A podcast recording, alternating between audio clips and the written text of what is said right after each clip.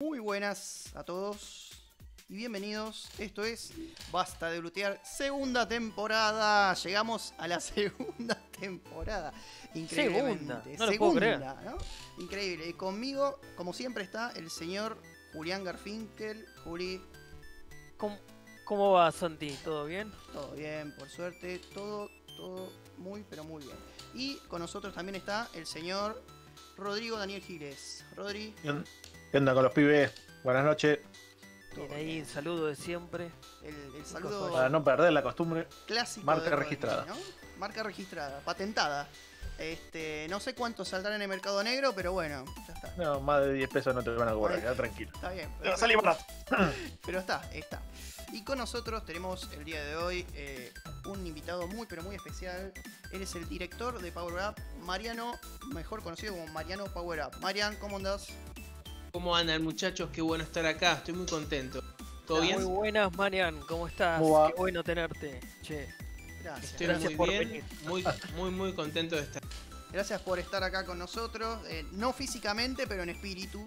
¿No? De, algu- de alguna espíritu y alma. Espíritu y alma, exactamente. Es como si estuviera muerto más. Bueno, pero Bueno. está bien. Algo es algo, ¿viste? Sirve, todavía sirve, todavía sirve. Este, bueno muchachos, antes de arrancar la temática del día que es de Resident Evil, quiero hacer unos agradecimientos muy pero muy especiales. En primer lugar, Rodri, eh, el señor que nos prestó la voz para las introducciones que se van a escuchar en YouTube. ¿Cómo se llama? Bueno, muchas gracias. Acá me pidió que lo presente como Dylan Arián, un compañero de laburo en unos proyectos audiovisuales y estudiante de la carrera de locución de Lisa. Muchas gracias. Perfecto, muchas gracias. Y también eh, con todo esto nuevo del logo, de estos gráficos espectaculares, eh, quiero agradecer eh, a Ash, que en Instagram la pueden encontrar como ASHFZZRT o AshArt. Medio complicado decirlo todo de una. Muy bueno el Este, trabajo que hizo, la verdad trabajo, que la muy verdad que, detallado. soberbio trabajo, soberbio trabajo, muy La detallado. verdad que sí. Este, y bueno, nos va, eh, nos va a acompañar durante toda esta se- eh, segunda temporada el tema de esta temática, ¿no? Pixelada, un poquito de RPG, de loot, bueno, lo que nos caracteriza eh, básicamente. Basta de lutear. Basta de lootear. Bueno, eh, arranquemos el programa preguntándole al señor Mariano Power Up. ¿Qué es Power, Power Up, Marian? Bueno, Power Up es la realización de un montón de sueños de un montón de gente. Está de 70 músicos que música de videojuegos, anime, películas, todo el mundo friki en general. Y lo hacemos, digamos, con versiones de arreglos originales que a veces potencian algunas cuestiones. En alguna época había limitaciones técnicas, ¿no? Para, para cierta elaboración de canciones. O simplemente recaracterizamos algunos arreglos y los llevamos a nu- nuevas ex- Le voy a pedir disculpas que hoy tengo bastante la voz hecha pelota. Así que me van a tener que tener un poquito de paciencia. No, no pasa nada.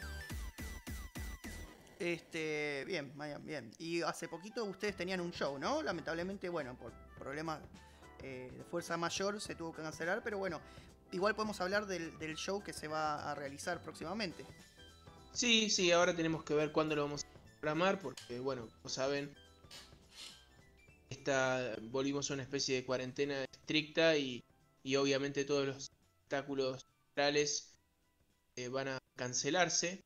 Y, y bueno, tenemos que reprogramar la fecha. ten- ahora temprano, imagínate que esto es hoy, entonces no tenemos una fecha como para decir, pero en cuanto esté la fecha, obviamente la vamos a explicar. Con respecto al repertorio, iba a ser un concierto doble, porque va a ser la mitad del show destinada a la música de los Caballeros del Zodiaco, todo el backing track de la serie, de hecho, no solamente los openings, los endings. Y referido al mundo del anime, clásicos de siempre y un montón de novedades. Por ejemplo, íbamos a hacer el opening 2 de Attack on Titan, Ah, perfecto. pedidos. Espectacular. Sí. Claro. Exacto. Sí, me estaba buscando un, pa- un par de temas musicales y justo me acordé recién. Bien. Nosotros, ¿te acordás cuando los habíamos ido a ver? eh, Ah, Creo que a esta altura el año pasado, ¿puede ser? Nosotros fuimos Hace a. un par de semanas antes. La última vez que tocaron como formato band, Marian. Sí. En, el tea- en un teatrito fue, en Capital. Sí, en el emergente, puede ser que se llamaba. Sí, Ah, puede conocido, ser. En, sí, en el realidad, lo- lo- los shows que hacemos son como una descarga del Coliseo, ¿no? Ah, Coliseo para mil, no sé, 700 personas, todo explotado, y te termina el show y dice, bueno, pero me quedé mal. Hacemos esos shows donde además los músicos de la Big Band, esqueleto y, y el espíritu de la, de la orquesta entera, eh, podemos destacar un poco más de las trompetas, los trombones y esa potencia, ¿no? Si- sin tanta her- hermo- hermosura y majestuosidad de la cuerda, ¿no? Darle un poquito más de prioridad a los instrumentos de viento y hizo una noche por ahí un poquito más, entre comillas, impactante, ¿no? Claro. Claro, sí, sí, sí, entiendo. Sí, a ver, yo fui a- al show del Gran Rex y la verdad, espectacular, sin palabras.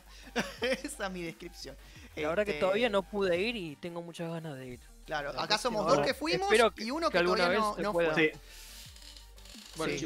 dos que, dos que fuimos y, uno, quieran. que le estamos generando hype al que falta. Claro, La totalmente. Bien, verdad que vayan, por, por lo que yo vi, parece muy copado, muy buena la No, propuesta que yo, hacen yo y- sumamente recomendable, la verdad, una experiencia Sí, espectacular. Este, chicos, les hago una pregunta. Sí, ¿Qui- qui- ¿Quiénes no vinieron todavía al show? Yo no vine todavía, Julián, Julián. por ejemplo. Julián.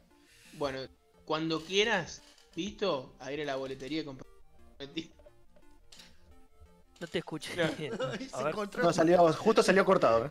No me digas, me cagó el chiste el internet. Esta madre que lo parió.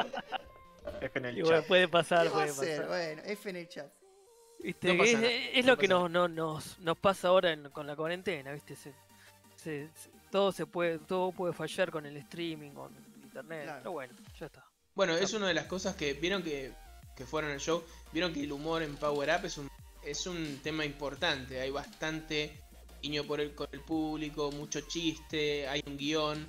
Y es un tema. Nosotros cuando hicimos en, en el 2020 hicimos un show online de las 12 Ujú. casas. Y es verdad, el tema de la respuesta con la gente, ¿no? Todo esto de, de tener que esperar a ver si el otro le llega el mensaje, no saber si es gracioso. Todo eso es un desafío para los Y claro, todo lo que está escrito, ¿viste? Y no hay gestualidad, se complica. Sí. Pero te hago una consulta, ¿qué, vos decís intercambio, que hay intercambio entre el público, que eh, ¿de qué manera? ¿Como se da musicalmente por lo general o de otra forma? No, en realidad eh, lo que uno podría esperar de un concierto tradicional es ir, sentarte en la butaca, ¿no? Ver el show, levantarte y irte a tu casa. Es como lo que uno esperaría de un concierto. Claro. Pero en un show de Power Up, eh, bueno, para quienes fueron saben que generalmente no terminan sentaditos en la butaca, lo pueden terminen adelante, gritando, revoleando a un hermano menor por los aires. Em, y, y la verdad que eso es genial. También hay muchas interacciones con el público. Hemos definido el repertorio en tiempo real. Por ejemplo, ¿tocamos Digimon o tocamos Pokémon? Votaciones donde termina. Ah, Sí, bien a eh, momento sí, improvisado, digamos. Sí, no, sí, improvis- eh, no, no sé si la palabra es no, improvisado, sino no, es como apostando no. al, al- ¿podría, ¿Podría estar bien dicho a- eh, apostando más al feedback con la gente? Eh, pod- yo creo que la- lo mejor que podemos público es un es un protagonista más de la noche, pero de Sí. verdad, no, ca- Ah. no caretamente. O sea, Claro. eh, estamos hablando de un concierto en el cual el público define el repertorio y si no votaste y quedó afuera, quedó afuera por más que la orquesta lo sepa el tema o no. O sea, está en el repertorio, pero bueno. ¿Cómo se mide la, la votación? Eh, bueno, es, eh, generalmente es bastante fácil de darte cuenta por la cantidad de manos que se levantan, ¿no? Ah, Pero bueno, directamente al aplauso ahora- y los gritos. Al- pero al aplauso y los gritos y gritos feroces y gente que le tapa la boca al amigo, ¿viste? Y le Claro. pone una mano y te quedas callado. Ahí se pisan eh, cabezas, ¿viste? Eso es lo que pasa. Y bueno, entran tres, por ahí salen dos, ¿viste? Claro.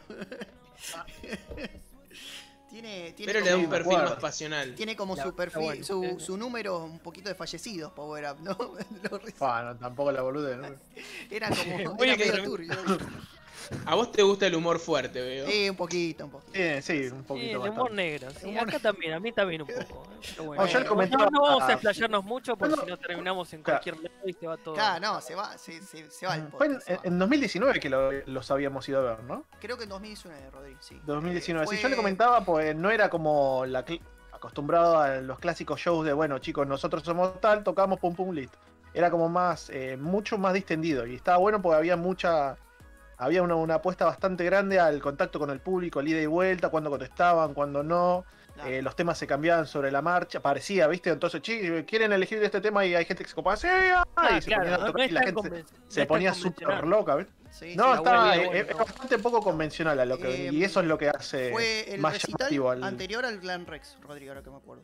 Porque Mariano eh, anunció básicamente así Sí. como que, que, que iban a tocar en el Sí, que, que después pasó lo de las pelotas que Ah, empezaron a sí, saltar la, la, pe- la pokebola. de las pokebolas. Sí, me acuerdo. Bueno, bueno ven, eso, eso es lo que pasa cuando uno recuerda los shows de Power Up. Recordás las pokebolas, las votaciones. Hay un montón de cosas que hacen que la experiencia no sea solamente ser un espectador, sino tratar de ser un, protagonista. Y esto tiene que ver con que la gente que está arriba del escenario, por más que son músicos profesionales, que tocan en los mejores del país, son personas que, está, que podrían estar abajo del escenario. Gente que realmente disfruta esta música y le aporta calidad porque quiere, porque ama como género. Ah, Claro, le encanta sí. lo- el anime, todas esas cuestiones y lo suman al- a lo que ya de por sí es la música, que seguramente muchos se dedican a eso de ustedes, ¿no? Muchos de ustedes se dedican a la música, digamos, como Sí. exclusivo, como algo Sí, que- sí, sí. de exclusividad. No, no hay músicos amateurs en la orquesta Power Up. El 100% de los músicos se dedican a, profesionalmente a la actividad. Por ejemplo, muchos tocan en orquestas principales, o en orquesta del, del Sí. Teatro Colón, eh, en, en orquestas eh, militares, ¿sí? Otros son productores de audio. eh, Bueno, pero todo todos eso, son músicos claro. profesionales. Enriquece la propuesta del, del show bastante, digamos, es 100% a un proyecto bien serio, digamos. Y Obviamente. pero lo que pasa es que nosotros estamos tocando música que son los recuerdos de la gente. Hacerlo de una manera pobre es una Sí. falta de respeto de la más grave que puede haber. O sea, estamos hablando del recuerdo de una persona que fue al colegio, tiró la, ah, tiró la mochila en la escalera, fue corriendo y mientras se atragantaba con milanesas, veía Dragon Ball. Ah, Sí, Tal cual. totalmente. tal cual. Eso es, es- es demasiado valioso como para jugar con eso, ¿no? Claro, sí. Y sí, Totalmente. los recuerdos esos son invaluables. Bueno, muchachos, ¿les parece si arrancamos con el tema Dale. del día? Bueno, vamos a. eh, el tema del día de hoy, vamos a hablar un poquito de Resident Evil. ¿Por qué Resident Evil? Porque la semana que viene se viene un juego nuevo, ¿no? Resident Evil Village, eh, Village. mejor conocido como Resident Evil 8. Entonces dijimos, bueno, vamos a hablar un poquito de, de- de lo que representa para cada uno de nosotros eh, esta saga, ¿no? Que ya tiene años, creo que tiene unos 25 años más o menos, si no tiene un poquito más.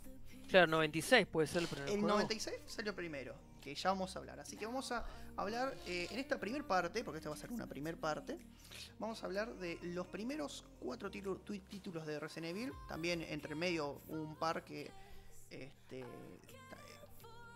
son de la saga principal, aunque no tenga el número, el 0 y el Code Verónica, que no tiene número, pero es de la saga principal.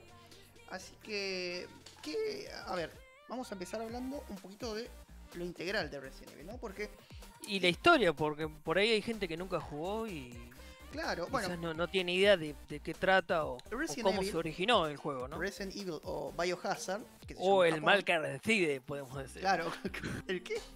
El mal que El reside. mal- mal que reside. El mal que reside. boludo. El virus. el mal que reside. eh, bueno, eh, eh, está, es creado por Capcom, ¿no?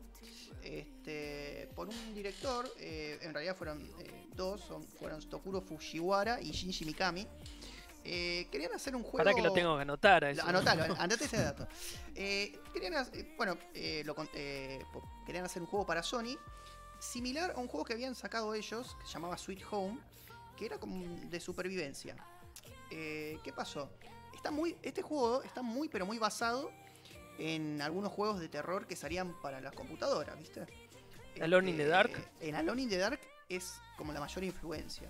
Que tienen es- eso de esos movimientos tanque, como le dicen, que usó el Resident Evil. Claro. El El, movimiento movimiento tanque, tanque- sería cuando va para adelante, digamos. Claro, es solamente. que las flechas di- direccionales de izquierda a derecha vos girás sobre vos mismo y Qué dolor de adelante. cabeza. Sí, dolor Es de como, cabeza. para, si te pones a pensar, es como Zulander, ¿viste? Que se lo podía girar por un lado. bueno, al- algo de eso tiene, ¿no? Pero bueno, eh, entonces eh, tenía, digamos, como, como fuerza principal ese tipo de, de movimiento, ¿no? Eh, eso por un lado.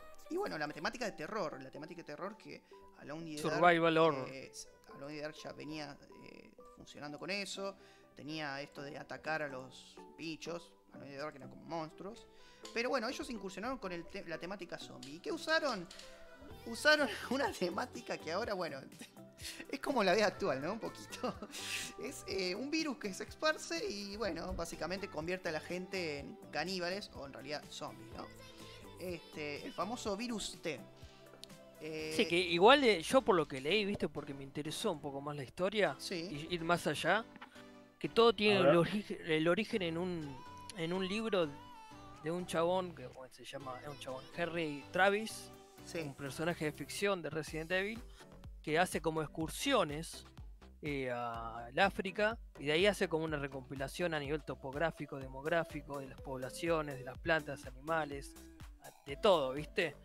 Y de ahí extractan eh, los interesados de la Corporación Umbrella, que después vamos a detallar un poco más, eh, por una tribu en Nimpaya, ¿no, Santi? ¿Puede ser? Sí, unas flores, ¿no? El tema de las flores está hablando. la, la escalera del sol, que no es la escalera al cielo, no fue hecha por compuesta por Jimmy Page, pero que es tóxica esta y bueno una generaba mala. cierta una, Una escalera mala, una escalera mala y que bueno eh, en estas tribus para elegir al rey eh, tenían que tomar consumir estas flores y aquel que era inmune podía acceder a ese al, al reinado, ¿no? Al reinato de esas tribus. Eh, Y eso es como igual del es una- origen, digamos, de, del virus, de, de la cepa más, digamos, básica, ¿no? La Igual es- cepa Pro- básica. progenitor. progenitor, el virus claro. progenitor, Es- es- claro. igual es una fumada de acá a la China, ¿no? La historia. Totalmente, bueno, olvídate. Igual, a ver, eso, Olvídate. eso se, se viene a explicar en el canon. En el primer juego no tenías nada de eso, era No tenías nada. Toma, no. acá hay una casa, hay zombies, sobreviví. Eso era el primer juego. Eh, antes de arrancar con hablar de Resident Evil 1, quiero preguntarles a ustedes la experiencia con esta saga. ¿Cuál fue el primer juego que jugaron y cuál es su juego favorito o el- los que más les gustan? Eh, por ejemplo, Juli, ¿cuál fue el primer juego que vos jugaste Resident Evil? ¿Te acordás? Eh, sí, yo eh, el primero que jugué es el 3 eh, con Nemesis. Mirá vos, arrancaste con el 3, no con el 2. La mayoría arrancó con el 2. Arranqué con el 3. En realidad el 2 eh, lo probé de- después, no sé por qué, porque no. Simplemente accedí a ese juego igual. Cuando uno es chico, viste, no se acuerda tan bien, tan patente. Claro. Yo me acuerdo un poco más del, del 3 por el personaje de Nemesis, que no se moría más, te persiga por todos lados. Sí. Y me resultó como una propuesta diferente a lo que venía viendo. Obviamente no, no había ningún juego. Ah, totalmente. Por lo menos yo no conocía ningún juego así. Y lo de la cámara fija y todo eso, al no conocer los Resident Evil anteriores, eh, me resultó una propuesta bastante innovadora. eh, que le, le- te daba como cierta tensión, ¿no? A medida que ibas, ibas jugando. Eso de las puertas y las transiciones, que a la larga, debo decir, son un dolor de cabeza. Hoy jugar, hoy no, no, no envejeció muy Hoy no jugaría ni, bueno. ni en, Eh, ni en pedo, no, no. Mariano, Bueno, yo arranqué con el Resident Evil 2. Y porque era el que tenía en la mano.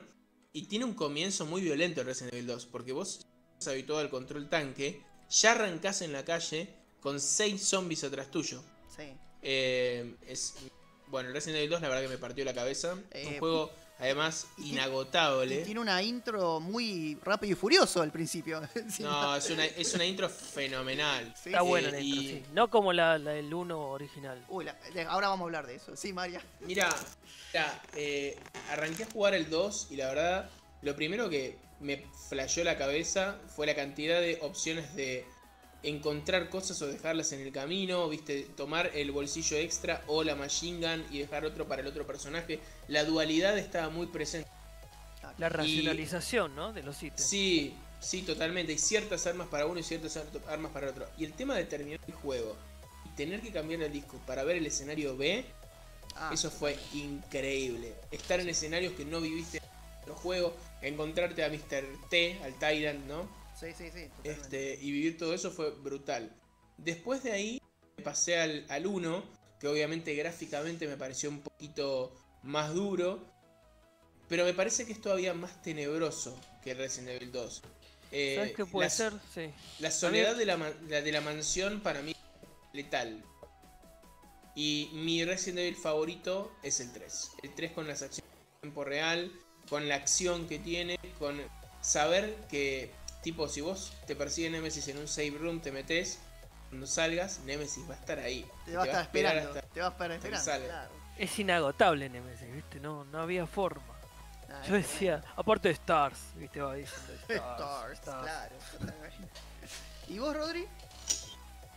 Mi primera aproximación con este tipo de juegos fue con el 3. Después, como em- yo empecé al revés, digamos, empecé con el 3, Ah, como tanteando a ver qué, sí. claro, tanteando a ver qué tal, pensando que iba a ser un juego tranquilo, me empezaron a salir cosas de todos lados, pues no conocía el- eh, la saga, no conocía el juego, empecé a, a caer en la desesperación de a poquito, porque lentamente te van cayendo más zombies. Claro. Con el tema del manejo de la cámara es medio problemático cuando no conoces porque vos acostumbrado a mirar para un costado, la cámara aparece al lado. No que estás caminando y de repente te aparece en la zona muerta un zombie pa, y te salta, ¿ves? Es que no sabes más- a qué darle a veces. Eh, ¿Pasa eso o no? Claro, no es que no sabes a qué darle, sino que no sé si te acordás cuando eh, las primeras aproximaciones que terminas de matar tres o cuatro zombies y había como una calma tensa que no sabías en qué momento iba a aparecer algo y de repente ¡pum! Se rompe la ventana y aparece Nemesis así. Bueno, Ah, eso sí, eso está Uh, los sustos Pero- que te pegabas. Claro, pero era, e- era hasta sospechoso la falta de silencio. Pues vos, eh, a medida que jugabas, se, se escuchaba un tema muy de fondo, viste, así medio tenso, pero se escuchaba.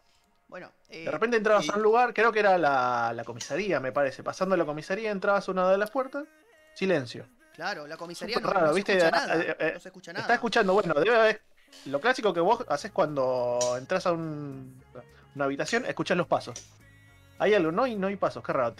Tres pasitos para adelante, pa, se rompe la ventana y aparece, te pegas un cagazo. Sí, Sí, era muy abrupto, la verdad. Sí. Sí, sí, sí. Y bueno, el hecho de. A mí yo siempre tuve el problema del manejo del, del inventario.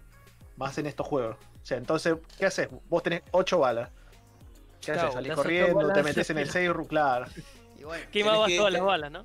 Tenés que ir una- sin, desesperación. planta. claro. Claro, te- tenías una planta que la habías quemado recién, pues bueno, más o menos te, te podías zafar y de repente te aparece el Nemesis y nada. Yo como no conocía el juego, quería matar a todos y era el con- todo lo contrario de lo que había que Claro, hacer. te engaña un poquito, tenía- A mí, a mí también me pasó al principio que te gastabas las balas al principio en los zombies, ¿viste? Y te No entendía "Ah, qué pasaba, ¿no? dos balazos más por la duda.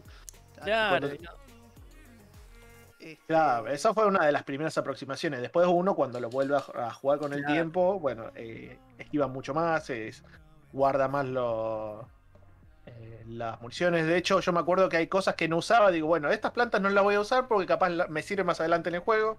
Cuando se ponga más complicado y capaz que las tenés ahí en el inventario al pedo, ¿viste? mm, ¿Sabés que el 2 y el 3 te permiten matar a todos? El 1 no. ¿Me mira, permiten qué cosa? matar a todos. Mata- matar todo lo que veas. Mirá. Si vos lo racionalizás bien, sí lo en sé, el 2 y en claro. el 3 puedes matar todo.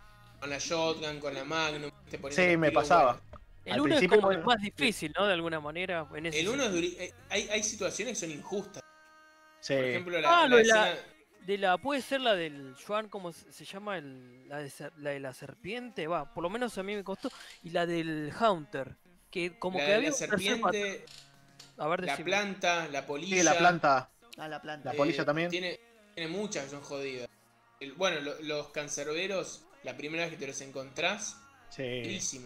Y el Son- remake del 1 es el mejor remake de la historia. Sí, es muy bueno ese remake, la verdad. A Sí. mí me encantó. Me Ahora- encantó, me ahora gustó muchísimo. Vamos a, vamos a hablar un poquito de, de cada uno y de- del remake también, porque la verdad que vale la pena. Este, Igual a propósito de lo que decía Mariano, yo me acuerdo de algo puntual, ¿viste? Los Hunters, unos enemigos como una especie de... No me acuerdo bien. Con ¿Los que saltaban, puede ser? grandes. Sí. Sí, que se movían muy rápido. Y había como un patrón como automático que no podías esquivar. Y eso resultaba muy eh, eh, como injusto molesto. de alguna manera. Sí. Porque Tenés que irle para adelante, para adelante y por la izquierda. Pero viste que había un momento que al segundo tiro como que se corrían, sí o sí, Sí, por un lado, y no, le, no, no podías eh, darle ahí, sí y o si sí. estabas en caution, Sí, en caution na- naranja, te apuntaba directo a decapitarte un KO. sí, me acuerdo. Y eso Era lo hacía, injusto, la tenías que volver a hacer todo de vuelta. No, olvidate, era un dolor de cabeza eso. totalmente. Totalmente. Bueno, Pasa que, o sea, eh, son esos lugares que tenés que caer con las armas. Tenés que. eh, como- no es como al principio que caes con la pistola y nada más. Son partes que tenés que darle mucha vuelta al mapa y caer más o menos bien armado. Porque si no te agarra con la pistola, no hay que hacer. ¿eh? No, te inevitablemente tenés dos, que, tenés que morir y después volver a jugar. prueba y error. Es, es- son juegos de prueba y error, básicamente. Y bueno, y los puzzles, ¿no? Los puzzles, lo- lo- No, los acertijos. manera de eh, putear, ¿no? Bueno, vamos a hablar del, del 1, ¿no? Del 1, que es donde básicamente arranca todo. El 1, para aquellos que no lo jugaron, eh, básicamente estás eh, en, una, en una mansión, atrapado en una mansión. Eh, podés elegir entre, se- supuestamente, ¿no? Fácil y difícil. Que fácil sería Jill Valentine y difícil con Chris Redfield. A mí no me parece, a mí me parece que son dos historias diferentes, pero cuando te lo hacían jugar, te lo hacían saber con eso. Por eso había, aparecían dos personajes. Teóricamente, Jill Valentine tenía más capacidad de ítems, entonces era más fácil, y Chris Redfield tenía menos, pero en realidad Chris Redfield era el que más se la bancaba. Entonces, es como que está un poquito equilibrado. No sé si es un mo- modo fácil y difícil.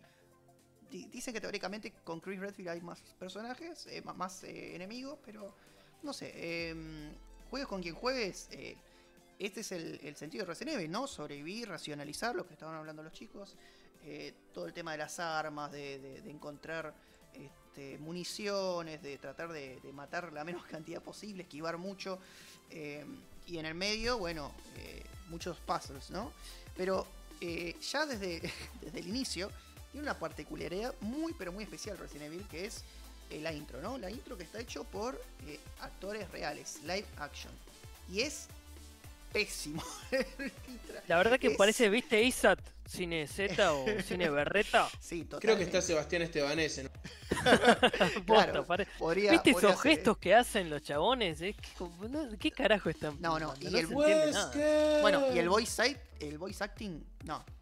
Es de terror. Después en el remake la arreglaron, pero chicos, ese voice acting. ¿Cuánto les pagaron esos actores? ¿Dos dólares para que Bueno, hay muchos que son desconocidos, que teóricamente no. Los actores, por ejemplo, no aparecieron nunca más en ningún lado. Ahora, los actores de doblaje me parece que alguno que otro siguió haciendo doblaje, pero eh, la verdad que eso es lo único malo del juego en el sentido de que vos eh, tenés que crear un ambiente así de terror, de misterio, y aparece un tipo que te dice. Look at this", así recuadrado. Sí, esa decís, te la baja un "La poco al principio, madre". ¿no? Sí. Claro. Escúchame, te digo el peor momento de doblaje de todos los juegos de Resident Evil. Cuando Ah. con Jill te vas a la habitación y se cae el techo. Ah, el sándwich. Ah, te dice, el sándwich. "Barry, Sí, casi sos un Jill sándwich. Falta el pato un psh. Sí, no, totalmente, totalmente. Eh, y encima, bueno, muy memeable, ¿no? O sea, creo que lo más memeable de Resident Evil es el Shield Sandwich y bueno, Chris golpeándole a piedras, que eso ya es una cosa. Cualquiera, me lo pasaron el otro día. Pero bueno, eso, eso es para el, el podcast de, de- de- el próximo podcast, ¿no? El Resident Evil 5. Eh, pero bueno, en general, en términos generales, este, a mí Resident Evil me parece un, un buen juego, me parece un juego eh, bastante redondo, promete cosas, cumple. eh, qué sé yo, la jugabilidad un poquito dura ahora. Pero Pasa que, claro, si lo ves con los ojos de ahora, te ves Sí, no, con las limitaciones Lo técnicas. ves con las limitaciones de ahora, o sea, el- el- lo que va a romper, lo primero que rompe la pelota es el tema de la cámara. Pasa que, bueno, te tenías que acostumbrar de entrada. Sí, que- y tenías hace- que, A tenías ver, que tener en cuenta que podías, estar esa- podías tener esas injusticias de la cámara que, bueno, che, sabés que hay una esquina acá, me voy un toquecito y cuando cambió la cámara lo tenés al zombie en la cara y no puedes hacer nada, ¿viste? Claro, sí, Marion. No, que una de las discusiones acuerdo en el recreo era por qué Resident Evil es tan atrapante. Y creo que uno de los motivos es que, dentro de todo, por más que después se fue todo bastante a la mierda, Sí. es medio posible. Digo, es posible que haya gente haciendo virus que te vuelvan loco y te pongan agresivo. Digo, hay una base científica, no es como el zombie mágico, ¿entienden? Es como un zombie científico y mutaciones con animales que sabemos que, que Sí. se hacen. Obvio que están llevados al extremo, pero, viste, es como eso de coquetear con la realidad, me parece que le da un puntito extra. Bueno, Claro. hablan del ébola, de hecho, que me, me parece en algún momento. Sí, en Resident En Evil algunos eh, Resident 5, creo. Claro, Sí. en el ébola. Pero Eh, claro, o sea, es un escenario eh, factible, entre comillas, ¿no? Pero bueno, es, eh, digamos, lo más cercano a la realidad, Mira, ¿no? una nunca sabe, Santi. Mm, Nunca sí, sabe. Pero el tema es que, mm, eh, nada, eh, la verdad, Es un juego bastante redondo, bastante sólido para mí.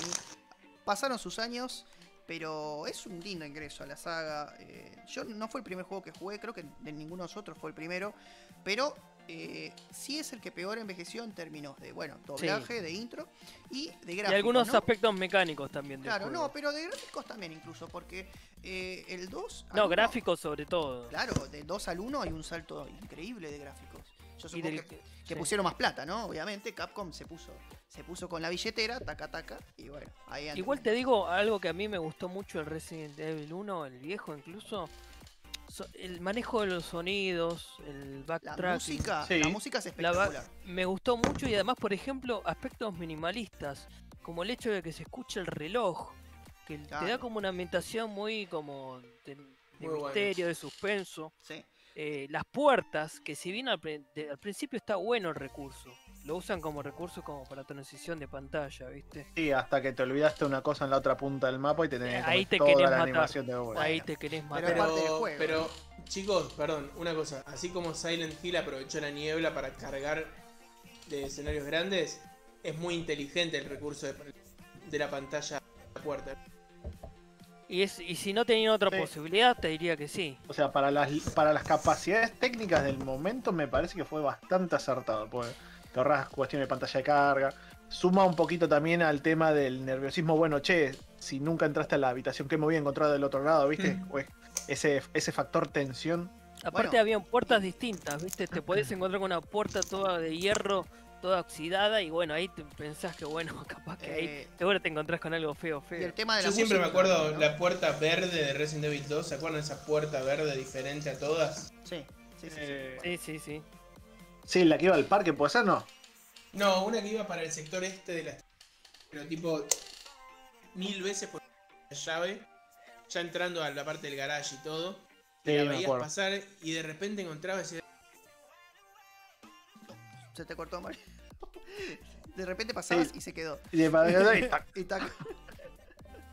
¿vale? Bueno, le- le dec- Ahí está. Acá Ahí está. estoy. ¿Me escuchan, Sí. chicos? Sí, ahí te escuchamos. Dale. Perdón. No, les contaba que, que la veías pasar, que nunca entrabas y cuando entrabas decías, "Uh", y en el momento que estás entrando, uy, ¿dónde me estoy metiendo, no? Claro. Ah, sí, son Sí, esas sí, partes, digo, por- yo tendría que estar acá en esta parte del mapa y de repente te salta algo, ¿eh? Eh, yo quiero resaltar el tema del safe room, ¿no? De la música que viene a todo a, todo volumen, así súper eh, eh, intimidante, y de repente estás al safe room y de repente calma, ¿no? Es como la canción Sí, más... eso, eso estaba eh, pensando justo hace un Es la ratito. canción más eh, eh, alegre eh, del mundo en ese momento, ¿no? Es como que... Hay un detalle, respirar. Santi, que quería remarcar, viste, el backtracking, que por ahí no me gustó tanto. Que vos eh, cuando pasás de un escenario a otro, no en, en las cercanías, me imagino que desde el jardín, ponele, o en la parte de afuera, Sí, o otras partes del, del, del palacio, de la mansión, como que la música empieza de nuevo, como que no se mantiene un- Claro, una claro, música eh, en torno a lo largo. vuelve a, vuelve a Y eso lo hace un poco monótono. Un detalle que a mí no, qué sé yo, es para ponernos muy, muy finos. Claro, hilando bueno. filo, hilando filo. Hilando muy eh, fino. Y la rompepelotas de Rebeca también en, en este juego. Pero bueno, son cosas, eh, qué sé yo, son detalles. También de la época, ¿no? Que no sabes, Totalmente, son juegos que eh, eran nuevos para, o la propuesta era más o menos algo nuevo. Pero bueno, en cuestión de, de jugabilidad y de historia y de si querés jugar un juego de terror, yo creo que es bastante recomendable si pones ¿no? la mente de que es un juego viejo, que va a tener sus falencias, pero que va a ser eh, atrapante de igual manera, ¿no? Eh, muchachos, si tuvieran que darle algún puntaje a Resident Evil, el que quiera, ¿no? Sin comprometerse, ¿cuánto le pondrían? Al uno, ¿no? Mm, ¿Quién se arriesga primero? Claro. a ver, Santiago, te dejamos. Yo, yo, como es el primero, y como es la introducción, y como es algo que va a ser, eh, digamos, para. que va a servir para eh, puerta, ¿no? De, de ingreso para los otros juegos, yo le pondría un 8, por ejemplo. Ah, bien, bastante. Sí, a ver, ¿por qué? Porque es un, un primer juego. Es un primer juego. Es un juego este, Es lo que va a alimentar a todas las Exactamente, pero más por eso, ¿no? Porque hay otras cositas del que podrían bajarte el puntaje, del doblaje, todo esto que habíamos hablado, pero bueno. eh, bueno, y las reediciones, ¿no? Porque hay reediciones que cambian la música completamente también. Estamos hablando Bueno, los remakes ya es otro tema, porque No, pero no yo creo que hay que evaluarlo aparte porque a mí lo personal me pareció No, el remake. un- ah, muy mejorado, pero Para mí no extremo. mejora, no mejora. Pero eh, yo estoy hablando de, por ejemplo, hay un- una versión de corte de director que eh, Ah, sí. cambia el audio, cambia todo el sonido de Resident Evil. Este, y bueno, es diferente. Eh, Marian, ¿vos les podrías poner un puntaje o preferís? Mira, estaba en el piano, estaba tratando de buscar el, el save. antes. Sí, El truco era Sí. Sí, te iba a comentar lo mismo. Digo, esta, esa melodía me suena súper reconocida. El, Y, es- y eh, es muy, muy interesante porque todo el tema pasa. El juego entero va como incidentales. claro. Es más como sonidos incómodos, ¿no? Sí. sí. Acompañan Claro, todo el bien tiempo. disonante, sí. Y cuando llega el momento del save room, sin embargo, si bien es. O sea, quiero que sepan algo. El tipo está tocando escala menor armónica. Es una escala menor, triste, medio de- desgarradora. Claro. Pero en el, en el contraste con el resto del juego, lo que te hace descansar y sentir tranquilidad sigue Sí. siendo terrible y dramático. Claro, Lo que pasa es que el, con- el- el contraste que tiene es muy letal. Eh, obviamente para mí el apartado musical es muy importante y la verdad que es difícil, ¿no? Crear un género y eh, apuntar a decir, bueno, esto va a sonar a esto, ¿no? Si bien obviamente el mundo del cine influyó muchísimo en los videojuegos musicalmente, pero nada, una curiosidad que quería compartir escuchando. Eh, para mí el Resident Evil 1 es sin duda un sólido 8 puntos por Bien. innovar. Bien, bien, bien. Sí, sí. Bien. Rodri, un 7, ¿no? Pusiste, dij- dijiste- Sí, no. Teniendo en, cuen- en cuenta estas cosas, yo más le pondría. exigente vos, Rodri. Yo ya sé que Sí. más exigente. eh, teniendo en cuenta lo musical, digamos, sí, lo subiría un poquito más. Pasa que, bueno, a mí siempre. eh, ahora que lo veo un poquito más de grande, el tema de, la de cómo generar tensión me parece que está bastante bien logrado. Estoy tratando de pensarlo cómo lo jugué en su momento, la primera aproximación que estaba pero recontra cagado y esa tensión no te ayudaba, por lo menos a mí, a avanzar en el juego tranquilo. Lo que pasa es que una cosa es analizarlo como lo jugaste en ese momento, según lo que te produjo, y otra cosa es ahora, aquí y ahora, y cómo te parece como juego por lo que fue, Claro, ¿entendés? claro. Y eso por ahí Mm, influye un Yo en poco. ese caso le pondría, haciendo bien rompepelota, un 7 y medio. Bueno, eso es un. ¿Y Juli? Y, y 52. Claro. 52 totalmente. porque sí, porque me gusta que- la música. 7.60 entonces redondeamos en 8. Para terminar de romper la hora, dale. Pero a mí lo, lo que me ju- jugó en contra es no, no, no haberlo podido jugarlo en ese momento, porque no es lo mismo jugarlo después que antes. Totalmente. Por lo No, menos el todo, obviamente. Y segundo lugar, las mecánicas me resultaron muy toscas, eh, pero son limitaciones de la época, ¿viste? ¿Qué sé yo? Eh, Ujú, Sí, hay cosas, yo me encontraba con algunas dificultades que por ahí me- no estaba acostumbrado, estaba más acostumbrado a jugar juegos un poco más sencillos y ese me resultó un poco difícil y la verdad que de vez en cuando me asustaba. te soy Bueno, sincero. creo que es la idea un poquito, ¿no? Pero bueno. Sí, me generaba miedo. Pero sí, para mí un, un 8 por todo lo que significó ese juego, porque alimentó a todo lo que vino después. Perfecto. Eh, antes de cerrar con Resident Evil 1, quiero hacer una consulta nada más. Mariano, ¿vos escuchaste un poquito de la música del modo del director, del corte del director? Mira, mi Resident Evil 1, el que yo tenía en mi casa, era el Director's. Bien. Así eh, que la Bien. tengo bien Bien. Eh, Sí, sí. No, si te parece, comparando la, lo- la musicalización del, del original, si no sé si pudiste escuchar con ese, si te parece mejor. Mira, creo que em- empieza, o sea, está pensado para hermanar un poco más hacia el Resident Evil 2, ¿no? Mm, y, y construir saga. Entonces creo que es una decisión de decir, bueno, imagínate cuando hicieron Resident Evil 2, ya estaban pensando en el 3 porque el, el 3 es el 2 reciclado, ¿no? En un montón de totalmente. aspectos. Totalmente. Entonces creo que y apuntaba a construir una identidad eh, musical y creo que está muy bien logrado hasta el Resident Evil 3, inclusive el Code Verónica también. Muy bien. Muy bien. Claro, el 3 tenía como algunos escenarios hasta reciclados parecidos al 2, Es que en parece. realidad es como que Y sucede. la comisaría incluso aparece y que está tapada, viste que no se Claro. podía. Eh, en realidad es como una transición, ¿no? Porque es entre el 2, en- un, un poco antes del 2 y después el 2. Así que ya interiorizándonos. Claro, eh, casi a, a la par van, digamos. Exactamente. Interiorizándonos un poco en este tema, vamos a hablar del Resident Evil 2. Entonces, el favorito para mucha, mucha gente, porque bueno, ya acá mejoraron gráficamente, dieron un salto, yo creo que doble, doble bueno, digamos.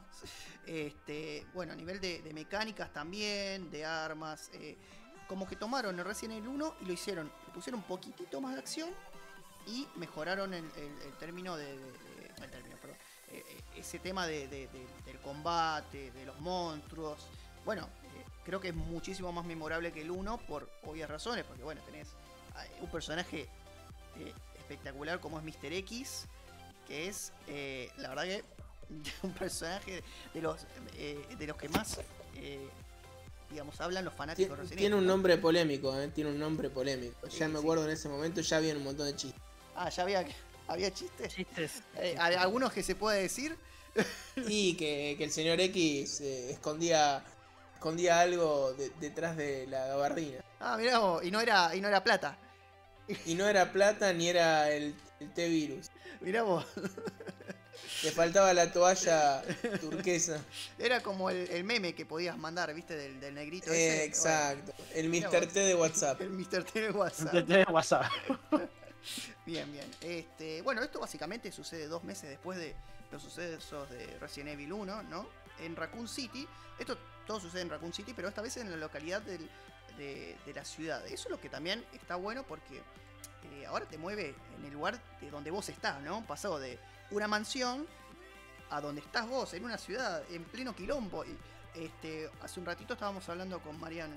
Eh, el tema de la intro, ¿no? De, de Leon este, de chocarte y ya estás con zombies prendidos fuego y tenés que caerlos a tiro. O sea, increíble. Ya empieza full. Ya empieza con todo. Get down. Esa- claro, totalmente. Y entra, entras con, en la tienda de armas y si te quedas boludeando, vienen los zombies y se comen al chabón. O sea, Increíble. increíble. De verdad, eh, tiene un- una intro pero espectacular.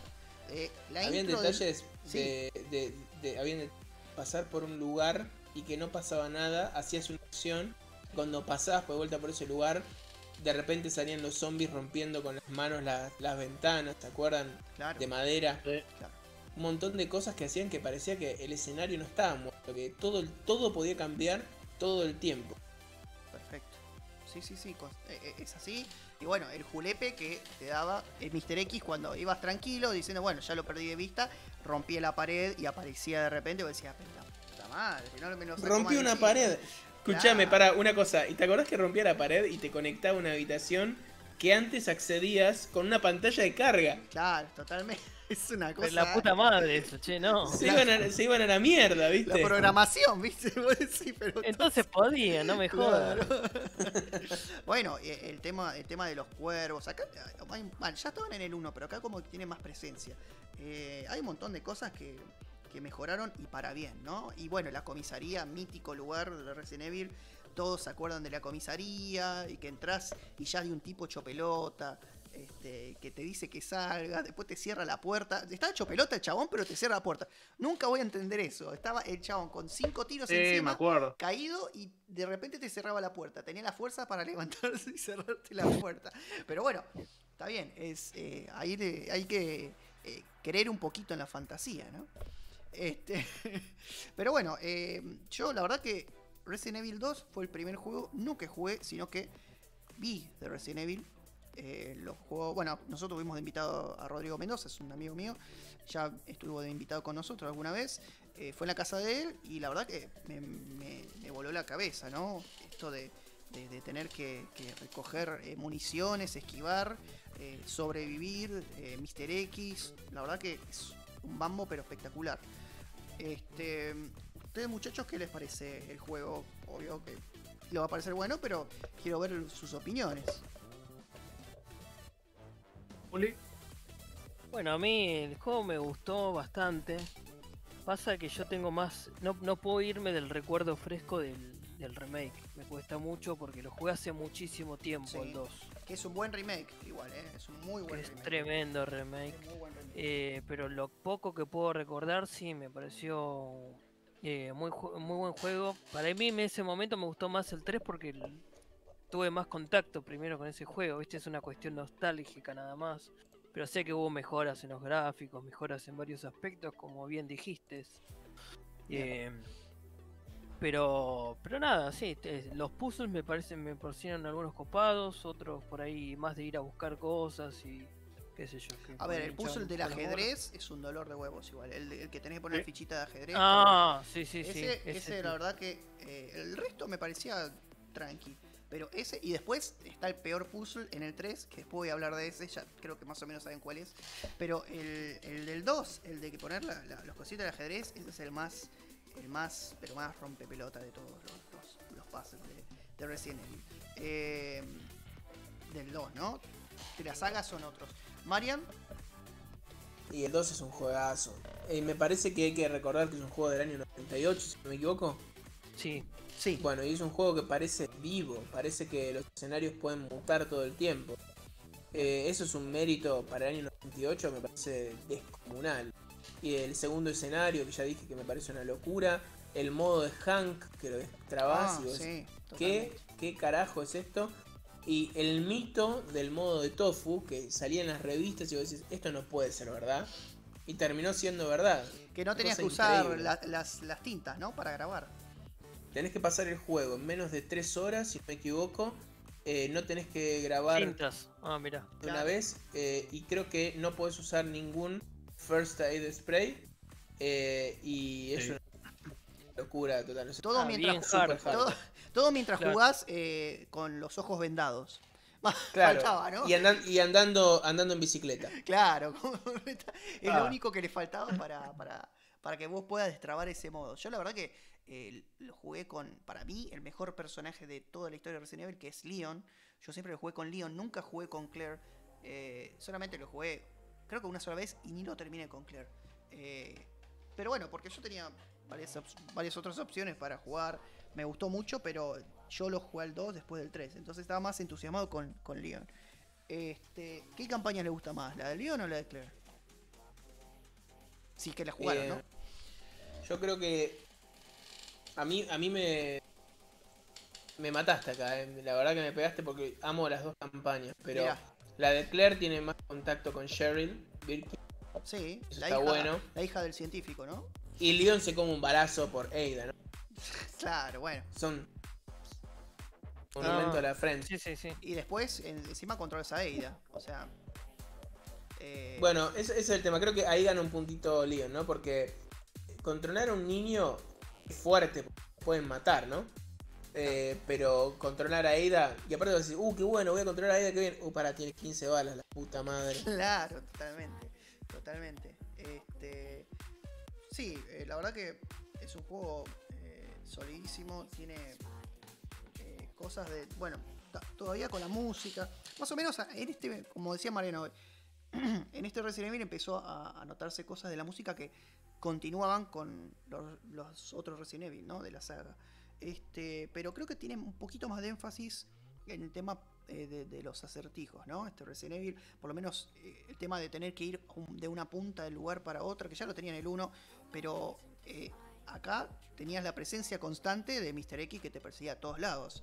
Entonces, Disculpa, ¿te, puedo, agregar una cosita? Sí, por supuesto. Viste que el juego te conecta con el subterráneo de Umbrella Sí. Eh, bueno, y, Leon accede por una ruta y Claire accede por otra ruta, por, el, por la oficina de los Birkin. ¿no? Vos sabés que en el juego, cuando vos avanzás un montón, vos podés volver a subir.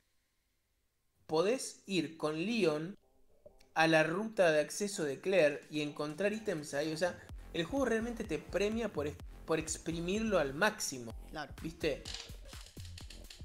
Claro, claro. Sí, obvio, obvio. O sea, tiene Está lleno de secretos, digamos. El tema de la rejugabilidad me parece que te da mucho, mucho de rejugabilidad. no es solamente pasas el juego con Leon, tenés que pasar con Claire y después podés seguir jugando y explorando y cada vez encontrás más secretos y cada vez encontrás más cosas. Eh, es como que es un, tiene un poquito de magia en ese sentido. Bueno, de hecho hay rankings casi mundiales o de, quién, en cuánto tiempo pasó cada uno, cada juego y en qué nivel, ¿no? Claro, Algunos maniáticos se lo pasan, no sé, en tiempos récord. que bueno, qué sé yo, ya. este, Speedrunning. Speedrunning, así Speedrunning, se sí. llaman, claro, que en YouTube podemos encontrar un montón de videos así, y, pero bueno, eh, eso es una particularidad también, un desafío extra del juego, ¿no? Para quien quiere hacerlo, ¿no? Claro, claro. Bueno, también con el tema de que había dicho Mariano del, del tofu, mucha gente también quería eh, pasárselo lo antes posible, o sea, en el menor tiempo posible, y bueno, encontraban como varias cositas para poder hacerlo. Este, bueno, muchachos, este clásico de los videojuegos, porque la verdad que es un clásico, eh, no sé, no hay otra manera de definirlo. Eh, ¿Qué puntaje le dan? Mm, Es difícil, Santi. No, es difícil, pero eh, si quieren arranco yo. eh, Dale, por favor. Yo le doy un 9 a este juego, chicos. ¿Qué quieren que le diga? Tiene mucha nostalgia, eh, perfecciona el 1, lo, lo levanta un montón. eh, tiene muy pocas falencias. Si vos pones- te pones a encontrar, si vos sos muy exquisito, podés decir, uy, pero tenés que volver muchas veces. o tenés que... Pero bueno, yo creo que el sentido del juego es ese también, ¿no? Este, Mariano, Un 9 sólido. Nueve Popular, sólido. un juego del año 28. Increíble. Aparte, ¿te acordás que tenés, cuando terminás el juego, tenés eh, portfolios que te agregaban? ¿Cuánto amor extra le ponían los desarrolladores a los juegos? El paquete completo, sin ningún eh, agregado de comprar en PlayStation Network. Tenías un millón de rejugabilidad y un montón de cosas de las cuales volver a empezar el juego y volver a encontrar cosas nuevas. O sea, para mí son 9 espectaculares. bien, bien. Juli, Rodri. Yo le pondría un 850. Bah, se- después te, decís- te quejas de, de Rodri, pero bueno. No, pero es que la verdad que me gustó muchísimo. Sé que revivió el género y lo, lo catapultó al mango. Eh, lo que más me gustó de, de ese Resident Evil, eh, me parece que me pude familiarizar más con el tema de la racionalización. Yo antes no jugaba más, era más chico, ¿viste? Me Sí. mandaba más y bueno, ahí pude adoptar más estrategias para jugar. Mira, más que revivirlo, para mí que eh, lo revitalizó, lo ¿no? Sí, por eso. Lo eso catapultó, porque Lo catapultó, el sí. 1 no inventó, pero lo reinventó y el 2 lo perfeccionó. digamos. Lo perfeccionó, tal cual. Pulió Este, muchos aspectos del exactamente, 1. Exactamente. Y bueno, la verdad que es, es No, un bueno, y juego la historia que. más que sólido, eh, Yo ¿no? no quiero hablar mucho de la historia porque básicamente no quiero spoilear nada para. el- Bueno, es un juego de 30 años más o menos, pero bueno, no importa. No quiero spoilear puedes mucho mandar para, para el que no, no para el que no jugó. Prescribió, pre- prescribió. Sí, Claro, prescribió. Pero totalmente. nada, eh, es un juego espectacular. ¿Rodri? Y a ver. Me iba a poner en plan Juli, pero sí, sí, lo voy a hacer. Un 8 y medio le daría. un, ocho, Viene ahí un ocho y un medio porque básicamente si es uno, también uno de, los, de, las primeras, de las primeras experiencias que tuve. eh, es el juego que más recuerdo por haber renegado tanto con el tema de la munición. Yo puedo, o sea, mi estilo de juego es ir y agarrarme las trompastas con las paredes, ¿viste? Entonces gastó munición a, a mansalva. No Llegaba un punto que no me alcanzaba la munición, no me A alcanzaba mí la eso munición, me pasó el, con el 3, eh, pero con el 2 ya aprendí. No, yo, que yo la pues, mecánica era esquivar también en Sí, parte, bueno, ¿no? yo lo aprendí tarde, ¿no? Entonces me quedó la, la espinita, claro, la espinita esa de, che, ¿qué pasa? ¿Por qué tengo tan poca munición? O sea, zombie que se me cruzaba, zombie que llenaba de bala, ¿no? Claro. Llega un punto que, che, mira, tengo tres balas y se me viene el Nemesis enfrente, hay que salir corriendo, vamos a buscar a otro lugar que no, no hayas explorado. Empezás a renegar porque también te encontrás zombies en el medio, empezás a gastar bala.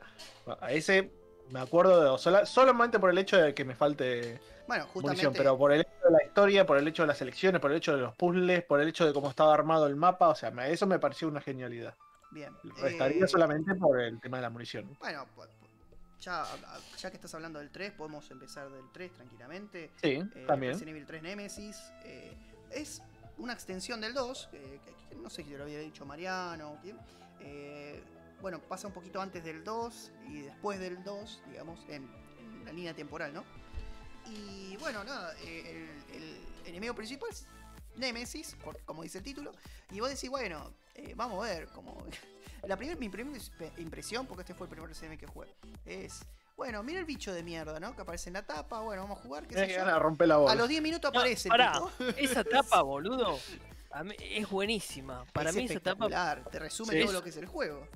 Pa- para mí que esa etapa ve- vendió eh, est- está espectacular y a mí me llevó a comprarlo el juego, te, te- Mirá te-. Pobre Brave. soy sincero. Eh, me generó mucha expectativa. Estaba muy bien hecho en- artísticamente. Claro. Eh, qué sé yo. Genial, 10 puntos eso. 10 puntos eso. Me encanta por Sí, puntuación de todo, ¿no? Este, bueno, sí. eh, lo que tiene esto es que son. em, hay, predominan los modelos 3D a los eh, eh, fondos Los de- pre-rendiza- pre-red- Ah, sí, los fondos re- eh, re- exactamente, esto es el, el salto ren- mayor. ¿no? re- renderizados. Ahí está, eran, muy bien. No te Eran imágenes no J. Claro, imágenes JPG fijas con algunos elementos que el personaje se movía alrededor, digamos. Claro, bueno, Eso es básicamente lo que se cambió al 3, que es un cambio abismal. Totalmente, todo en 3D. totalmente, ¿no? Y bueno, y tenías este bicho, Nemesis. Perdón, este chicos. monstruo. Sí, Sí, El Resident Evil 3 usa imágenes de JPG igual que los otros. El Sí. 4 cambió. no, pero Ah, el Code Verónica fue, ¿no? No, el. Code Verónica fue uno, pero Sí, parece que, no, eh, Marian, me parece que entremezcla algunas cosas 3D con pre-renderizadas. ¿eh? No, me eh, parece que igual, por lo que, lo que no. yo vi recientemente, el Code Verónica que salió en Sega Dreamcast, y Sí, también que- como en esa consola, ahí sí metió todo, todo, todo 3D, incluso con algunos movimientos de cámara sutiles, que ya no eran tan fijas, ajá, por momentos. claro. Eso es lo que Yo me la- pareció. A La ver, verdad, en, en- mi recuerdo es que el 3. Bueno, para empezar, el 3 no iba a ser el Resident Evil 3. 3 iba a llamarse Resident Evil Nemesis y el Sí. Code Verónica iba a llamarse Resident X. Nota. claro. Claro, claro. Eh, Ujú. Era el original 3, digamos, ¿no? Eh, y nota. Se nota que el Code Verónica tiene más presupuesto. sí. Sí, y, y tenía mejor máquina para desarrollarlo que era la Sega Dreamcast en ese momento. Y eso Aún se así- explotó muy bien. Aún así, para mí, el 3 aplasta Code Verónica. Mira, Pero eso, si quieren, después sí, ahora. Pero ahora- la verdad que no, no me acuerdo, no me acuerdo eh, escenarios en 3D en Resident Evil 3. Yo lo que sé que, que a nivel gráfico el Code Verónica sí lo- los pasó Sí, por arriba hay un a cambio todos. bastante grande. Sí. Los Yo- pasó arriba a todos. El tema es que no predominaba los modelos 3D, pero sí aparecían. Ese es el, el punto, digamos, que empezaron a aparecer en el 3, Marian. Eh, Ok. igual seguía estando, lo- lo- está- es verdad lo que vos decís, estaban todavía, pero empezaron a aparecer ahí. Y en el Code Verónica es básicamente lo que dice Julián, que es todo 3D, ¿viste? Eh, pero bueno, igual... Salvo algunas cositas. Eh, Básicamente es una extensión del 2 de todas formas, ¿no? Eh, la historia, bueno, básicamente Jill Valentine, después del, primer juego. Este, ahora tiene que estar en, en el quilombo en, en Raccoon City, básicamente tiene que sobrevivir, pero hay un bicho que le persigue constantemente, que lo quiere matar, que es Nemesis. Este, y bueno, este, este Nemesis te aparece como 78 veces en el juego, porque vos pensás que es el te, boss y te final. quedaste corto, me parece. claro, vos pensás que es, es el boss final y aparece a cada rato. Pero bueno, es lo. Que Jill se había ido a descansar a Raccoon City, ¿qué onda? ¿Se no, Jill se fue. eh, no, en, en un momento del juego es como que queda lesionada y hay un, eh, otro personaje que se llama Carlos que le tiene que curar de, de una infección. Pero es como que Jill eh, va a buscar a todavía. eh, este. No, creo que va, va- va a la ciudad. La ciudad por el Pero tema viste, siempre termina en, en el lugar menos, menos No, pero mira, Cuando se va después, de- termina... A ver, después del incidente de la mansión, sí. Jill, todos los stars que quedaron del equipo Alpha, Ujú. eh, perdón, del equipo Bravo, Bravo. no, Alpha. No, Bravo es Alfa, el que. ¿no? el Alfa, que- Alfa, me Alfa parece. porque Bravo es el que rescatan en el 1. Era Claro, la claro, de por eso. Rebeca. Enrico, eh. Mari- eh, Enrico Marini del Bravo. Claro. Bueno, entonces- Entonces fueron y le dijeron al oficial Birkin, al, que era el jefe, eh, de toda la movida de, de Umbrella, pero obviamente como estaba entongado no les hizo caso, empezaron a aparecer casos de- del virus y ellos se quedaron a bancar la ciudad. Claro. Hasta que llega el Resident Evil 3 y la mina elige escapar. Y la verdad es que la mina podría haber escapado bien con sus habilidades, pero llegó a Nemesis. Y eso le cagó el escape. Les cagó el plan. Ah, Totalmente. ahí va, ahí va. Yo no entendí esa parte. totalmente. Con ese buen aporte ahí. Es el aporte imprescindible de, de Miami. Eh, y este, bueno, este juego, eh, yo la característica que voy a nombrar es que tiene el puzzle más difícil de todos los Resident Evil para mí, ¿no? Que es, ¿Cuál, cuál, cuál? es el de la muestra. El de la muestra que vos tenés que coincidir eh, la muestra de agua, Oh. ese es el más complicado de los Resident Evil. Si no saben de qué, a qué me refiero, busquen YouTube. Ah, Resident Evil ya me 3 acuerdo. eh, Nemesis. Yo todavía eh, no me acuerdo. A ver, Sí, me- sí, lo sí. Estoy buscando porque no me acuerdo. Búsquenlo, que es el duro. más ¿La muestra de agua decís? Sí, ese es el más difícil de todo. Me, hace- me hizo acordar, ¿saben qué? A los puzzles de, de Silent Hill, esos crípticos de poemas. Sí, me acuerdo. No, más o menos. ¿Se acuerdan? El piano. Claro, el piano, el piano, ese, ya estamos metiendo en otra cosa, ¿no? Pero el piano, es, ese puzzle es imposible. Si no, si no tenías una guía, ¿cómo lo hacías? ¿Entendés? Tenías que estar un montón de tiempo haciendo- atrás de ese, de ese coso.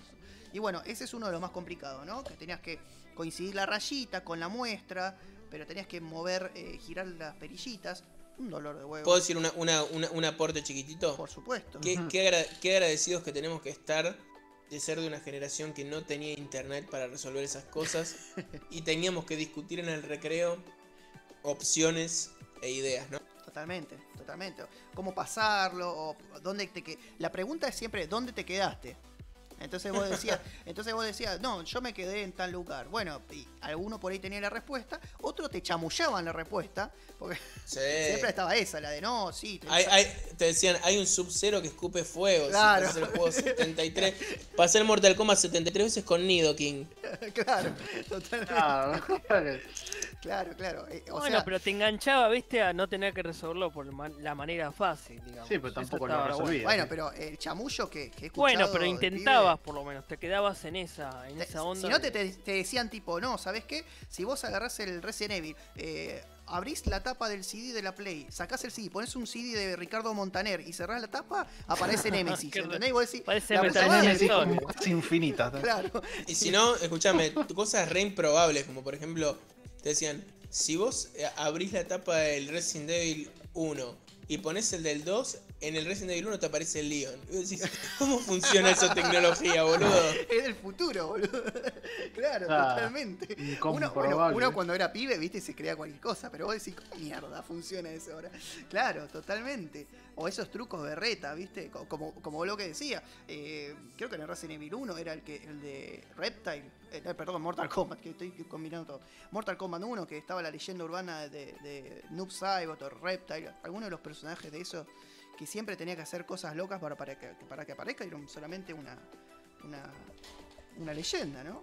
Eh, Paréntesis, paréntesis al lado, creo que lo- la, la empresa que mejor capitalizó todos esos mitos, Mortal Kombat, creando, por ejemplo, Herman sí, en base a un error y todo eso, Totalmente. a Noob Saibot, un montón de personas sí, la verdad que re inteligente. Sí, totalmente. Eh, sí, ¿alguien más que quería aportar algo? No, pero yo no recuerdo bien, pero en esa época eh, había trucos para el para el Resident Evil en revistas o solamente- de eso. Eh, trucos no había, lo que había era guía, o si no, No, guías era. Guías habían, ¿no? pues, Sí. Guías en, re- en las revistas. en realidad podías usar algo que se llamaba Game Shark, no sé si se acuerdan, que era como mm, algo que eh, entraba al- con, jugaba con los códigos, digamos, del- del juego y bueno, eh, te, te hacía trucos, ¿no? Pero bueno, era muy, muy, era muy tramposo hacer esas cosas. Sí, obvio, no Pero tiene bueno, sentido. este, Pero yo para, para saber que, que- qué métodos eh, podían usar los que no tenían tolerancia a la frustración y Mira, en que- el Resident Evil 2 me acuerdo que había dos trucos. Uno era in-game reset, que es para resetear el juego, eh, manteniendo súper select útil, start. súper útil. Sí, y la verdad que sí, es como pegarse el tiro. Y Claro. después otro, otro truco que era para sacar la sangre. Que era Súper como un modo útil. paren- qué Sí, garcha, está- boludo. Los peores trucos del, del universo, de la historia, de los videojuegos. O sea que los otros trucos los desbloqueabas una vez que terminabas el juego. Y Bueno. algunos capaz se copaban, che, mirá, que me, En se me no hace súper complicada esta parte, eran- vamos a desbloquear la parte de, lo- de las municiones infinitas. ponele. Entonces eran- ahí sí no te eran servía. trucos, eran como ¿Y qué me ayuda. contás de eh, el truco de encontrar la ropa secreta en Devil 2 no agarrando ni una bala hasta la? Lo vale, ¿no? Vale cada. Vale cada, cada, cada- cinco horas de sufrimiento. Sí. Totalmente. Porque aparte tenías con Leon que apuntabas distinto, paraba un poquito Sí. más rápido, y con Claire agarrabas la Colt, la, Totalmente, el arma. la Ah. pistola del desierto.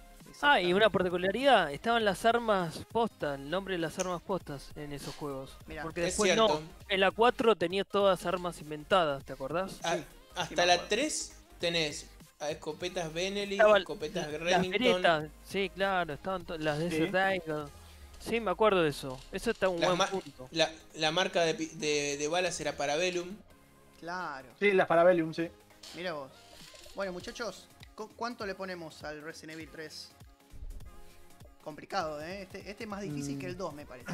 Después, para mí, los, los que vienen no van a ser tan difíciles. Excepto el Yo le- Yo le cuatro. puse. Yo le puse un 9 al 2. El 3, Vas a tener que bajar. No, 9.50. Ah, lo subís, mirá yo, vos. Sí, yo le voy a poner un subo. 9. Yo también, ¿eh? Al 2. Yo también, un 9. Ah, a mí bueno, es el que más Rodri. me gustó porque es el Increíble. primero que jugó. El, el juego, el 9 también. Bueno, Sí. mirá vos, sorprendió el Resident Evil 3. Yo pensé que, que no iba a tener tanto buen puntaje, pero bueno. Pero Eh, igual si, si jugara a los remakes ahí me cambia el puntaje. el. Ah, Bueno, eso vamos a Ah, hablar. bueno, bueno, bueno, Eso vamos a hablar después. vamos a Igual. hablar después. No hoy, no hoy, otro día.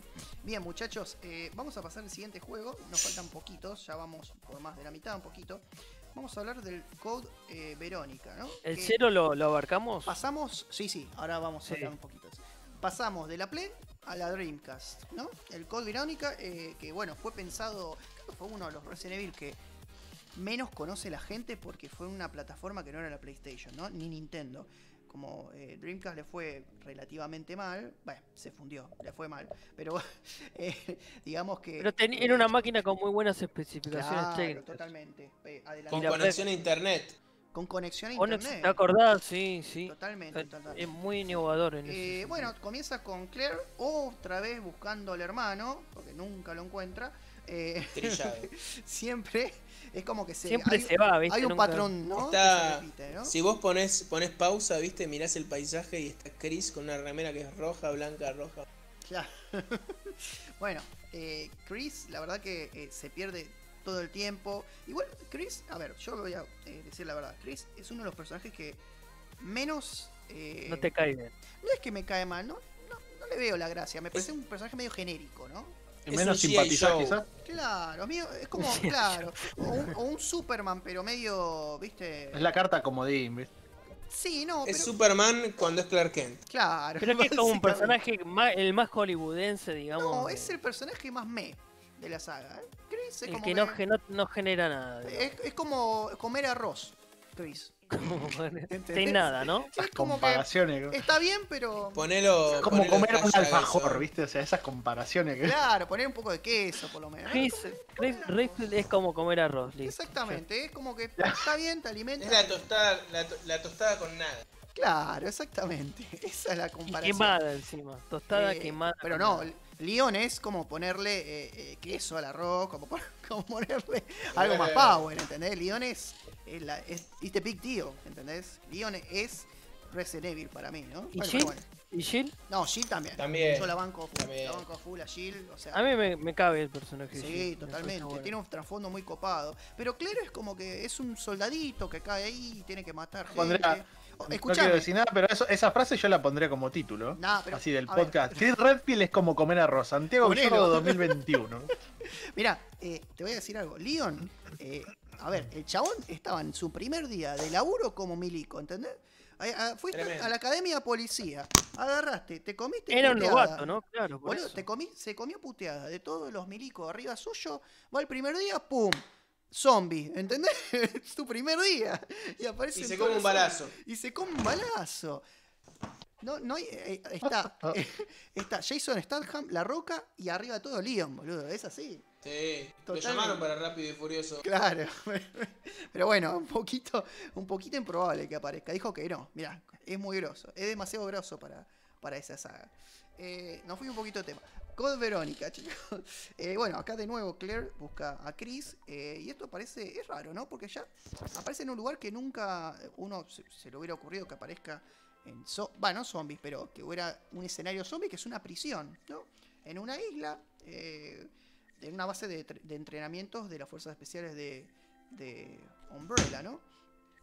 Este, básicamente, en este eh, Resident Evil se consolida la destrucción de Umbrella, porque a partir de los próximos vuelven un poquito a nombrarlos, pero bueno, después igual flashean con la historia, pero más o menos hasta acá veníamos bien y Umbrella termina de destruirse en este juego, spoiler alert. Pero ¿Te bueno, puedo decir una cosa? sí, Resident Evil venía bien y Code Verónica pasaron. ¿Pasaron, pasaron cosas? Sí, Malas. pasaron cosas. Totalmente, totalmente. Eh, bien, ¿alguien lo, lo- lo jugó? Porque yo este es el juego que menos jugué, por ejemplo, ¿no? Yo igual, es el juego que me Sí, yo jugué. también. Pero No, bueno, si lo jugué, lo jugué el año del, del tiempo del Yo lo, yo lo jugué, yo lo jugué. bien, Marian, iluminanos con el Resident Evil Code Verónica. ¿Qué podés decirnos? Primero, eh, me parece un poco zaraza el isla, el tema de está en Umbrella Europa. O sea, tiene sentido, pero? Sí, me parece que como una subsidiaria, ¿no? Es medio raro. Sí, claro, viste. Me parece medio zaraza el tema de la corporación gigante en todos lados. Me parece Claro. Claro, que se Ah, trasladó todos los puntos y Sí. una cosa Como ya- una suerte la- de, de Illuminati, la historia- ¿no? Por así La historia se va, igual se vuelve en un punto medio. Me acuerdo que la historia así en el juego se dividía en dos grandes puntos. O sea, en la prisión Sí. y bueno, la, la mansión esta de los Ashford. Claro. Y después iba a la Antártida, nada que ver. O sea, Se ve que Bueno. tenían un presupuesto infinito como empresa. Chicos, tenían total- para invertir en todos totalmente. lados. Y, y bueno, y este juego se perdió del potencial de pingüinos zombies, loco. ¿Por qué no hay pingüinos zombies? pingüino zombie. Había, había ¿Por qué ¿cómo se llama la porquería esta? Estaban en la Antártida, loco. ¿Cómo no puede Sí. haber un pingüino zombie? Había Habían tiburones zombies y todo, pero no habían pingüinos. Eso, loco. Sí, los ese- cosos, los- las cosas albinas esta. como- Perdón, mal. pero pasar, pasar de una ciudad y un suburbio y el bosque de la ciudad a irte a la Antártida es rápido y furioso 9, boludo. Claro, Se total- fueron a la mierda. Rápido. Totalmente. Eh, hay una expresión en inglés que se llama Jump the Shark. Eh, bueno, este juego un poquito eh, subió la vara de lo, de lo exagerado. Yo creo que con el 5 estalló absolutamente todo. Pero bueno, ¿Te con puedo este- decir otra, otra bizarreada del A 4? ver. ¿Por qué Ah, salen debajo de la tierra del cementerio los zombies? No tiene ningún Ah, sentido. no, eso también. Porque no, no sé. Se basaron en la, en la película de Romero, capaz. No, No, sé qué yo onda. tenía, yo tenía la teoría de que el jardinero usaba agüita con virus y lo rociaba en la tumba. Agüita con Pero bueno, no. Agüita con virus. ¿Qué sé Todos Pero se no, despiertan. pero no era con vacunas, boludo. con- o sea, con. Bueno, Todos ¿no? se despiertan oportunamente para la trama en el mismo momento. Claro, totalmente. Pero bueno, y encima hay uno de los personajes más irritantes de toda la saga de Resident Evil. Eh, ¿En Steve Napoleón se- Bonaparte? No. ¿Qué? No, Ah, no, pelotudo Steve. Steve. Ay, Dios. Esa voz de Ah, mierda Steve. Ah, Steve. Dicen, dicen que después de- de- del juego se fue a hacer eh, Twilight. Ah. es- Mirá vos, eh, es un dato. Y no- escúchame, no ¿puedo- tenía. y un, un- un dato importantísimo. Pasás del realismo absoluto de, de la vulnerabilidad de Shield, de, de Chris en el 1, de Leon en el 2, de ser un rookie, no tener experiencia, a la intro del Code Verónica, que es la fruta Sí, que man. puede haber, que tira la pistola y baja en el aire y hace explotar todos unos tanques. Y de, de repente Claire, que era una piba que usaba una moto, ahora es, eh, es Hitman, ¿viste? O sea, tira el Max Payne efecto, ¿viste? Sí, tiempo detenido. Pain, sí. Aprendieron todo tipo de habilidades en poco Eh, tiempo. Era, en, el Code Verónica el de la, el de la escena que tiraba la pistola al suelo, le Sí. pegaba y, y golpeaba unos, unos barriles Sí. y explotaba. Sí. Bueno, Ah, lo vi, lo vi. El, Bueno, esa. Sí, sí. No es fruta todos. eso, eso es el mercado central entero. claro, totalmente.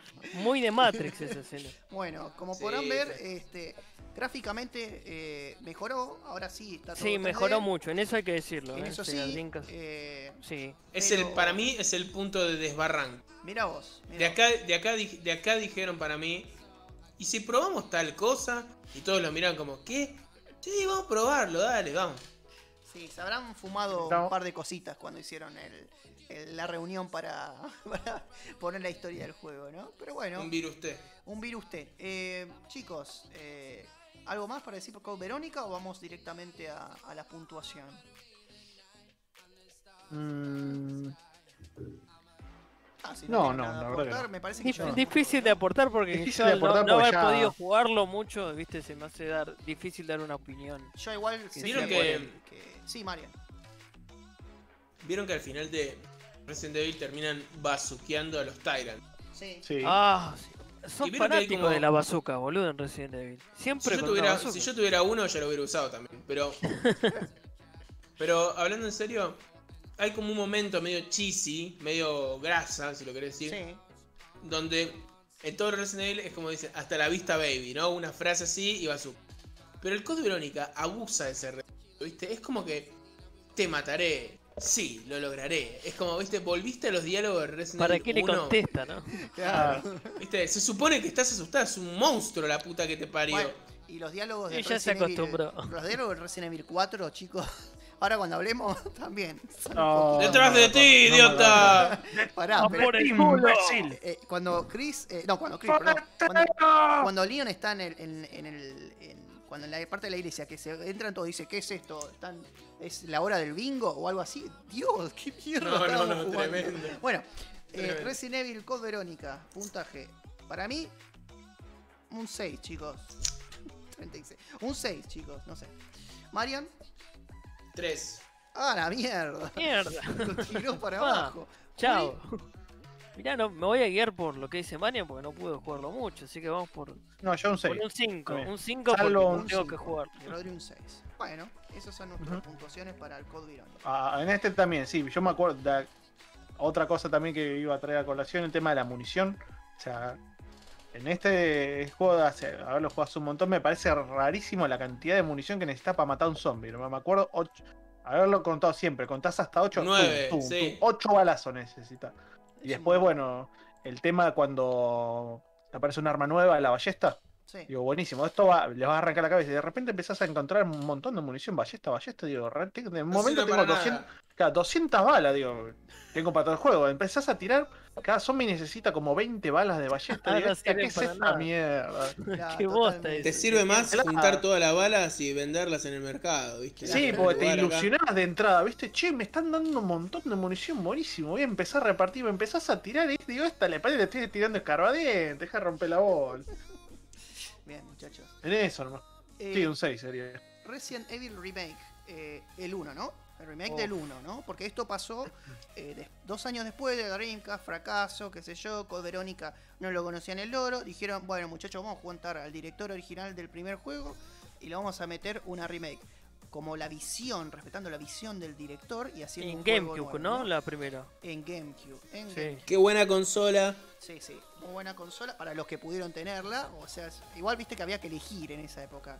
Sí, consola. yo no la pude tener. Pero... Eh, pero Yo bueno, la compré de grande, la compré usada hace 10 años a 200 pesos. Ah, bueno, Uf. buen, buen Qué precio. buenas Chicos, épocas, boludo. ojo, fue hace 10 años. Claro. No se confundan. Era Claro, plata, ¿no?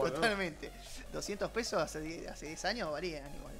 Sí, sí. Eh, Muchachos, eh, ¿qué les parece el primer remake que hizo Capcom de Resident Evil? Espectacular. Esa es la palabra que resume todo. ¿no? ¿Puedo, puedo decir No, mi no, puntaje no por, voy a por que me adelantado? gusta mucho. Sí, sí, por supuesto. ¿Puedo decir mi puntaje por adelantado? Antes de empezar a hablar, siquiera, 10. Gracias. Ah, ¿no? Gracias, Bien, chau. gracias, Bueno, chau. me voy. Me retiro del podcast. todo. Tomá pavo. O sea, nosotros tenemos que definir la diferencia entre remake y reboot. Esto es un remake, es un 10. Es un 10, es un 10 en todo. Todo lo tiene 10. Para mí eso es lo único que voy a decir. Muchas gracias. Buenas noches. Bueno, listo. Gracias, Bueno, gracias bueno, por tu gracias soporte, por- Mariano. Por, Gracias, Marcelo. chicos, eh, es un enorme remake este. Es, es un Che, juego- gráficamente también muy No, bien logrado todo. gráficamente, Hermoso. Hasta el día de hoy, hasta el día de hoy se ve. Sí. O sea, Sí. De hoy se ve increíble. ponés el segundo remake, bien. bueno, el remake, ¿no? Eh, Porque primero que. eh, un remaster, perdón. Sí, de este mismo juego, ¿no? Pero Ese bueno, se sigue viendo muy bien. Ahora bien. se- lo jugás hoy y no te das cuenta que es un juego este, viejo. es el Resident Evil 1, pero con cosas mucho, pero mucho más mejoradas, pulidas, pero eh, en un nivel, pero espectacular. Eso es lo que Yo creo que si. Perdón. Una, una Ujú. Pero si vos le tenés que decir a alguien, enseñarle que es un remake, le mostrás. Claro, demostrarse Sí, Resident Evil 1, Sí, sí, sí, remake. Esto totalmente. es como se tiene que hacer un remake. Totalmente. Es como el ABC, ¿no? El remake. Acá tenés. Esto es lo que tenés que llegar. A esto tenés que llegar. Eh, sí. eh, no sé si hay muchas cosas que decir, porque es básicamente el primer juego, pero eh, es tanto el. Se siente mucho el, el amor que le pusieron a esto, ¿no? O sea, en los detalles, en la música, Y en los el- el agregado de los- incorporados. Sí, Los Crimson Head, ¿viste? Esos zombies que se matan. sí, totalmente. Eso es, eso es algo nuevo que le da una sensación para mí medio de Nemesis Claro. al juego. Y después el ese bicho, Sí. puta que te persigue por todos lados. Que también me parece que, así como en Resident Evil 1 te da mucho miedo porque encima los controles son toscos, pero tenía miedo extra. Me parece que en este remake, entre los Crimson Head, que sabes que lo mataste, pero que cuando vuelvas a entrar va a estar vivo de nuevo. Y no me acuerdo cómo. Pero esa, la nenita que estaba hecha mierda, que te perseguía. Y, Sí, Total. sí, sí, sí. y No bueno, eso para a mí me ponía re nervioso. Claro, No, te- no tenía la paz de saber que maté a un zombie, me iba y volvía y iba a estar. claro, esto. claro, totalmente. Creo que en este Eh, ya se podían elegir de, entre dos tipos de controles, puede ser, o era antes. No me acuerdo bien. Si fue en ese juego o en el Como anterior. clásico y. Creo que en el 2. Entre el- El 2 o, Dual en, Shock. o en el 3 era, que El- ya se podía en el usar 2, DualShock. versión Dual Shock, me parece que ya podía eh, elegir otro tipo de control. Tengo esa duda, claro, porque eh, se había implementado ya el, el- el- lo de moverte sobre Sí, tu eso creo que en el. Code Verónica. ya Creo que era antes, ¿no? Code Code Verónica. Ah, Verónica puede ya ser, puede ya ser, puede Ya ser. no, Sí, ya no usaba Eso más es, el- es el importante, eso para la Sí, mecánica del juego. Eh, bueno, por eso también está mucho, mucho mejor el juego. Pero para mí es el Resident Evil más oscuro de todos. Para mí. O por lo menos uno de los más oscuros, ¿no? Este, Sí. Volvía a las raíces de lo serio, de bueno, basta de joda. Este, esto No, es un survival horror de, de, de pura cepa, digamos. Es Exactamente. como alguien, si querés, un, eh, un juego representativo del género, eso es... El cero, por ejemplo, también un poquito de eso, pero el cero tiene cosas que a mí, por lo menos, me, me- me- me ponen un poco, un poquito nervioso. Ahora vamos a hablar del cero. Pero bueno, muchachos. bastante bueno también el Sí, cero. ahora, ahora vamos a hablar del cero. Cerremos con el 1. ¿Qué piensan del 1 entonces, puntajes? Uno remake. 1 remake. Eh, Mariano dijo un Este- 10. Para mí es un 9. Yo también le pongo un 9. sí, Rodri, Me- para, para, Sí. para, para. Vos ya pusiste un 9. ¿A Sí. qué otro juego le pusiste un 9? sí. No, antes puse un 850 o 8. No, no, no. ¿Pero no pusiste ningún 9 todavía? No sé, no me acuerdo. A, A ver, ver, ya te pará, digo, ya ya te te digo. digo. ya te digo. ¿Estás puso- anotando, Santi? al 2, al 3 le puse un 9, Juli. ¿Y vos me estás diciendo que el 3 le estás poniendo el mismo puntaje que el 1 Remake? Y por un tema de nostalgia, el 3. Esto es. Yo quiero decir que estos votos son como los del bailando, ¿eh?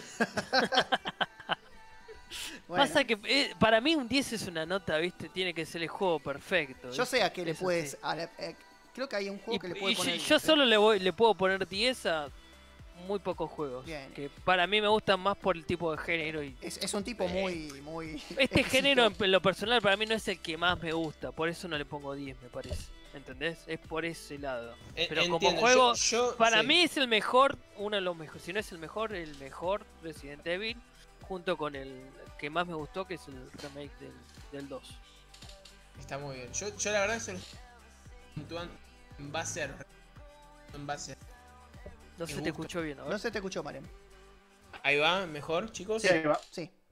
No, que yo en realidad ahora estoy como puntuando en base a los Resident Evil, no, no a mis gustos generales. ¿Esa era la consigna o le pifié? No, está perfecto, está perfecto. No, ah, Eh, también, ok. sí. no, ahora estamos en desacuerdo. No, yo por lo menos estoy puntuando en saga Resident Evil, pero también combinando un poco. Pero que es de una manera objetiva, porque ya es, No, pasa a ser subjetivo. entre No, no, no. o subjetivo. No, no, no, subjetivo. No, Siempre no, hay subjetividad igual. Subjetividad, sí, a full, Por full. eso. Subjetivo. El factor nostalgia te suma dos puntos. y Claro. bueno, Y eso es lo o que sea, pasa, que- claro. No pasa ese, nada, está bien. ese es el tema, ¿viste? Eh, está aprobado, está aprobado. ¿Y Bueno, Rodri? menos mal, boludo. ¿Y Rodri? Sí, justo lo estaba, lo estaba viendo recién un par de cositas del remake y me pareció bastante copado. O sea, sumándole todo lo que es el factor nostalgia y el factor suspenso, sí, le tendré que dar un, un 9, vamos a poner. No, no Eh, repitas mi nota. Pero Rodri, sos No, un no, no, porque, no, porque, no porque me gustó bastante, o sea, sacándole la parte de Ponle, la. pará, la sacándole la parte de la. Arreglamos con 9.5, ponele. No, no, No, no, saca- no le inventes. este, Nota, nueve. Tampoco tanto, o sea, sacándole la parte de la tensión y la falta de cosas, que yo siempre me quejo de la misma pelotudez, eh, me pareció el, el remake bastante bien hecho. Ahora lo estoy chusmeando y Igual Rodri, o sea, el Rodri, tema de a las ver. escenas, el tema de la cámara también. Ahora, si nos ponemos a pensar en términos de juegos de re- hechos remakes, en la época, ¿había alguno referente tan, tan bien hecho en esa época? Porque no recuerdo un remake tan bien No, logrado. no, no, que no, para No, nada. no, no, no, no. Porque me pongo a pensar y te juro, no, no me acuerdo de ningún remake. No, es como eso. uno de los primeros remakes realmente bien hechos. Es uno de los mejores remakes de todos. De todos los remakes.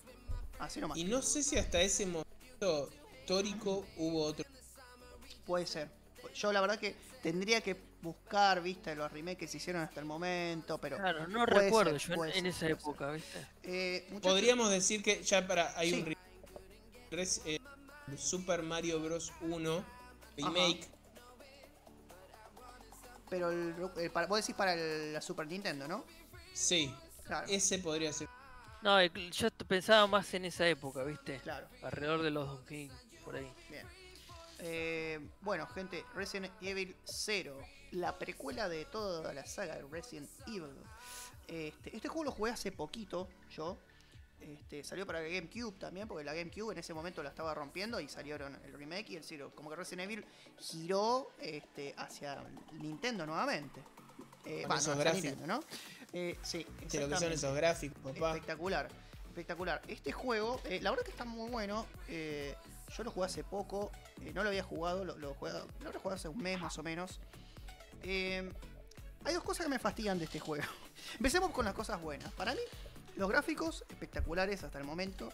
eh, la iluminación que tiene el juego. Este, el- los dos Mantiene personajes que tienen son muy Mantiene todo lo bueno de que se había hecho antes, igual me parece. Sí, o sea, los personajes, lo- los personajes son sólidos, los enemigos El, con- también. el concepto del tren es divertido. Sí, el tren es- está bueno, o sea, es como que encerrado. Después, bueno, tenés otra mansión que eh, tiene un laboratorio secreto. es, eh, ahí acá un poquito se empieza a repetir la- las Y historias. viste que es un, bueno. es, es un tren como tiene que ser, ¿no? Como el Snowpiercer, no sé si vieron la serie, que, que es como un tren claro. gigante No, no, no, que acá. parece un edificio. Claro, claro, exactamente. A ver, Es un tren posta, igual, bien hecho. eh, si los que juegan Resident Evil saben que hay patrones que se repiten. Por ejemplo, siempre hay un cuento regresivo a lo último que va a explotar todo. De alguna manera, siempre hay un mecanismo de autodestrucción. Bueno, este también tiene un mecanismo Todo de explota, autodestrucción. ¿no? Todo final. explota. Qué loco que, imagínate si eso en su casa. De la Claro. casa no apretá- apretaste el botón sin querer, volvés y la.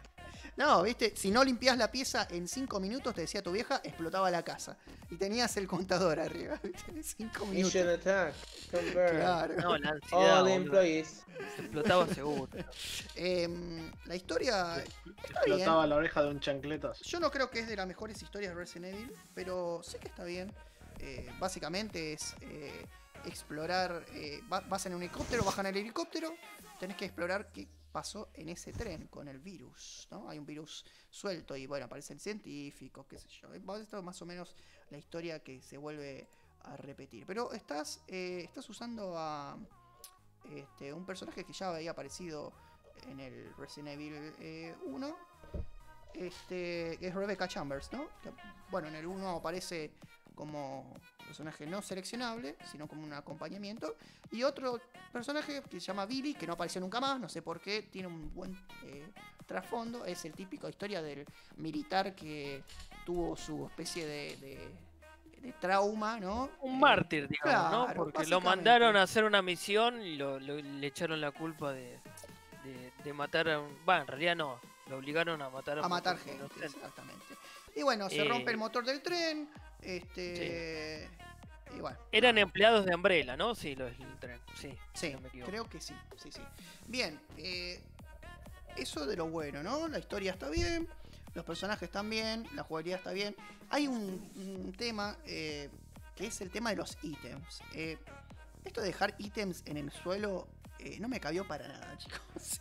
Esto es lo que más sufrí en toda la saga de Resident Evil. El tema de tener que agarrar ítems y no tener el baúl ese mágico que aparecía en todos lados para poder volver a sacar los ítems, me rompió la cabeza. Tener que volver 58 eh, habitaciones antes para volver a buscar un ítem que vos no sabes si lo vas a usar. Bueno, dolor de huevos total. Eso es Estoy- una de las cosas que más sufrí. Yo sé que es una mecánica de juego como para, bueno. eh, Está bien, porque sabes que hay cosas ser más lógicas. Una Sí. tarjeta no puede ocupar el pistola. No, O sea, podés ponerle co- como en el mapa, ¿viste? Que aparece apartado, cosas así. Que tienen que ser como parte de otro de otro inventario aparte, digamos. O que no, que no ocupen un espacio. Eso ya rompe las bolas. Eso es bueno, una pero- cagada. A ver, ese es el tema, ¿no? Este. Para mí, eh, el tema del, del- de- de- del espacio es una falencia enorme. Pero bueno, Capaz que también está pensado para que el juego dure un poquito más, ¿no? Porque es un juego bastante extenso este, ¿eh? Este es uno, creo que es uno de los más largos de Resident Evil. La verdad que eh, acostumbrado al 2, al 3, que lo pasabas, no te digo en una tarde, pero dos, tres. Este me, me- bastante, bastante tiempo. porque Los bosses también. O no son después pasas al centro de entrenamiento, ¿no? O algo así. Bueno, eso y, Eh. y bueno, el apuntado, ¿no? Que el apuntado seguía con el apuntado viejo, de que vos apuntabas automáticamente, pero le tenías que pegar 58 tiros para que se muera el zombie, no había Yo no sé por qué le, le erraba este bastante los tiros. Sí, no, y vos apuntás a la cabeza y apunta al techo y le está dando a la cabeza, una cosa. No sé no, se, no olviden que Rebeca no era tiradora, era médica del. También. Ah, vos decís que es por eso que fallaba, ¿no? Puede ser. Eh, pero Billy, Billy era militar y fallaba también, no sé. Tiene mucho Y Billy era, sentido porque... Billy, Billy era medio pelotudo, ¿qué querés que te diga? No, pero sabes que lo que Mariano tiene, dice tiene mucho sentido porque de hecho eh, Creed, eh, ¿cómo se llama? Chris te- tenía como más potencia de fuego me parece, Tenía más Eh, fuerza, digamos, o algo más así. fuerza y la otra se especializaba en Gansuba pero era más débil para, para matar Especializaba personajes. en Chris- ganzúa, ¿no? Bueno, en Gansuba Tenía, tenía, tenía un, un, de máster. casualidad, se especializó en ganzúa. tenía un máster. Tenía un máster en Ganzúa. Cambió una ganzúa Igual- un Eh, chicos, es la nueva carrera de la UADE, no sé si saben. Bueno, Sí, y sí, te- sí, tenía sí. más ítem para, para eh, poner, eh, me parece, eh, ¿cómo se llama? Vieron que. Eh. Vieron que Chris en todos los juegos, si vos lees en el, la oficina de Stars, dice que siempre ganaba el concurso de Marksman, que es el concurso de puntería de Sí, disparo. sí, sí, y sí. Chris es el único personaje en todo Resident Evil que de vez en cuando te tira un headshot que destruye la cabeza Claro, eh, con, cual- con la- con cualquier pistola, ¿vieron? claro, claro. Tiene, tiene sentido en, en- Sí, tiene Claro, sentido. por eso eso, tiene ¿no? sentido lo que decís que se traslade ahí al, al cero, esta Claro. cuestión, ¿no? Que le fallen los tiros. Eh, bueno, chicos, eh, ya, y también tiene algo muy, muy, pero muy malo, que es uno de los puzzles más raros de Resident Evil, que es el de las estatuas con los animales. Bueno, aparte que hay unas estatuas de animales que vos tenés que prender el fuego y relacionar cuál animal habla de otro, cuál le gana al otro. La verdad que es un puzzle de mierda, chicos. Eh, Me puso de muy mal humor para sacarlo, porque encima yo tenía el juego en español y estos gallegos tienen paja de traducir todo, chicos. Entonces, cuando te lo traducen, te lo traducen mal y pierde total El sentido. bromas. Claro. El jodas. El, el puzzle pierde total sentido, porque vos cuando lo ves en inglés tiene más sentido que en español. En español no te da una pista, como que, eh, claro, en inglés te dice una particularidad del animal que derrota al otro. Y en español es tipo, eh, el gallo come carne. Y vos decís, la puta madre, ¿Qué, ¿qué hijo es esto? ¿Entendés? No tiene sentido. Pero bueno, chicos, el Resident Evil 0, ¿qué puntaje eh, le dan? Yo que lo jugué 7.50. personalmente, exactamente, yo coincido, 7.5. Tranqui, Cumple. cumple. Claro, cortito y cumplidor. Yo Eh, estoy entre 7 y 8, no, no me termino de decir. 7.5 Juli, Juli entonces. Pasa que me gustó el juego, ¿no? No me pareció malo para nada. Rodri? 7.6. No, yo en este, en este caso le pongo un guion porque ni lo jugué. Rodri cada vez menos gana de puntuar. 7.70. No, no, no, porque es- este es el único juego de la saga que no lo jugué. Perfecto. Por eso, Bueno, ¿El Code Verónica lo jugaste, Rodri? Code Verónica- Veroni y se te se- Ah, se- Se murió. Se murió. El, el Code No sí, sí. De hecho me pareció bastante acertado el hecho de que a la mitad del juego, quizá un poquito antes, te den los eh, como las mochilas o el tema del espacio. Y Ah, más o menos antes. te podés manejar un poquito mejor con el tema de, Sí, del bueno, manejo alimentario. El cero, el cero no tenés chance. O sea, No, no, no, no tenés. Pasa que espacio. también hay una cuestión de desafío para el jugador, cómo se toman cada uno el juego, si lo quieren pasarlo tranqui, ver la historia y otros que quieren tomarlo como un desafío y re- rejugarlo, también depende de cada uno, ¿viste? Como Bueno, qué obvio. tipo de juegos. Obvio, obvio. Por eso también ahí se nivela un poco el puntaje que le da cada uno. Bueno, gente, ahora vamos a cerrar la noche con el último juego del, del- de la noche, vale la redundancia. El Resident Evil 4. Acá, cambio total, ¿no? Eh, un juego totalmente bisagra, eh, porque nada que ver con el Resident Evil. Creo que patearon el tablero para bien o para mal. Yo no sé, cada uno tendrá su opinión sobre este juego. Yo creo que Mariano, sospecho que Mariano no sé si lo, le gusta tanto Resident Evil 4, pero bueno. Eh, Y por lo que vine diciendo, por lo que viene diciendo, que no. que viene brava la mano. Eh, sinceramente, eh, es mi juego favorito de Resident Evil, chicos. ¿Qué le puedo Uh, decir? va a haber polémica Así con que va a haber polémica. No, no. Eh, me parece Mariano. Chicos, muy bueno venir acá, me gustó el programa. Este, no entienden nada acá en este podcast, mejor me voy. Dale que ya estoy controlando el forwardo en el chat. No, no, a ver. eh, vamos a ser un poquito objetivos. Está todo perdirigido. Eh, Resident Evil venía ya de- de- del cero, del remake, y quiso un poquito cambiar las cosas, ¿no? Entonces ya directamente cambió la, la cámara, algo que era inmaculado y que no se tocaba en Resident Evil. Chao, lo cambiaron. Ahora tenés una cámara al hombro, como si tuvieras un camarógrafo constantemente rompiéndote las pelotas por las espaldas. Y la acción, ¿no? O sea, sacó un poquito terror, este, para Sacó bastante, me sacó parece, bastante terror. terror para Y poner acción, acción. ¿no? Acción y bueno, lo- lo- los acertijos también lo Y estaba ese chaboncito con la capa que aparecía ahí siempre de la nada y te vendía cosas. Ah, sí. Welcome. Ah, sí, el Claro. Exactamente, el buhonero, exactamente. Una cosa rara. Bueno, El sé, buhonero.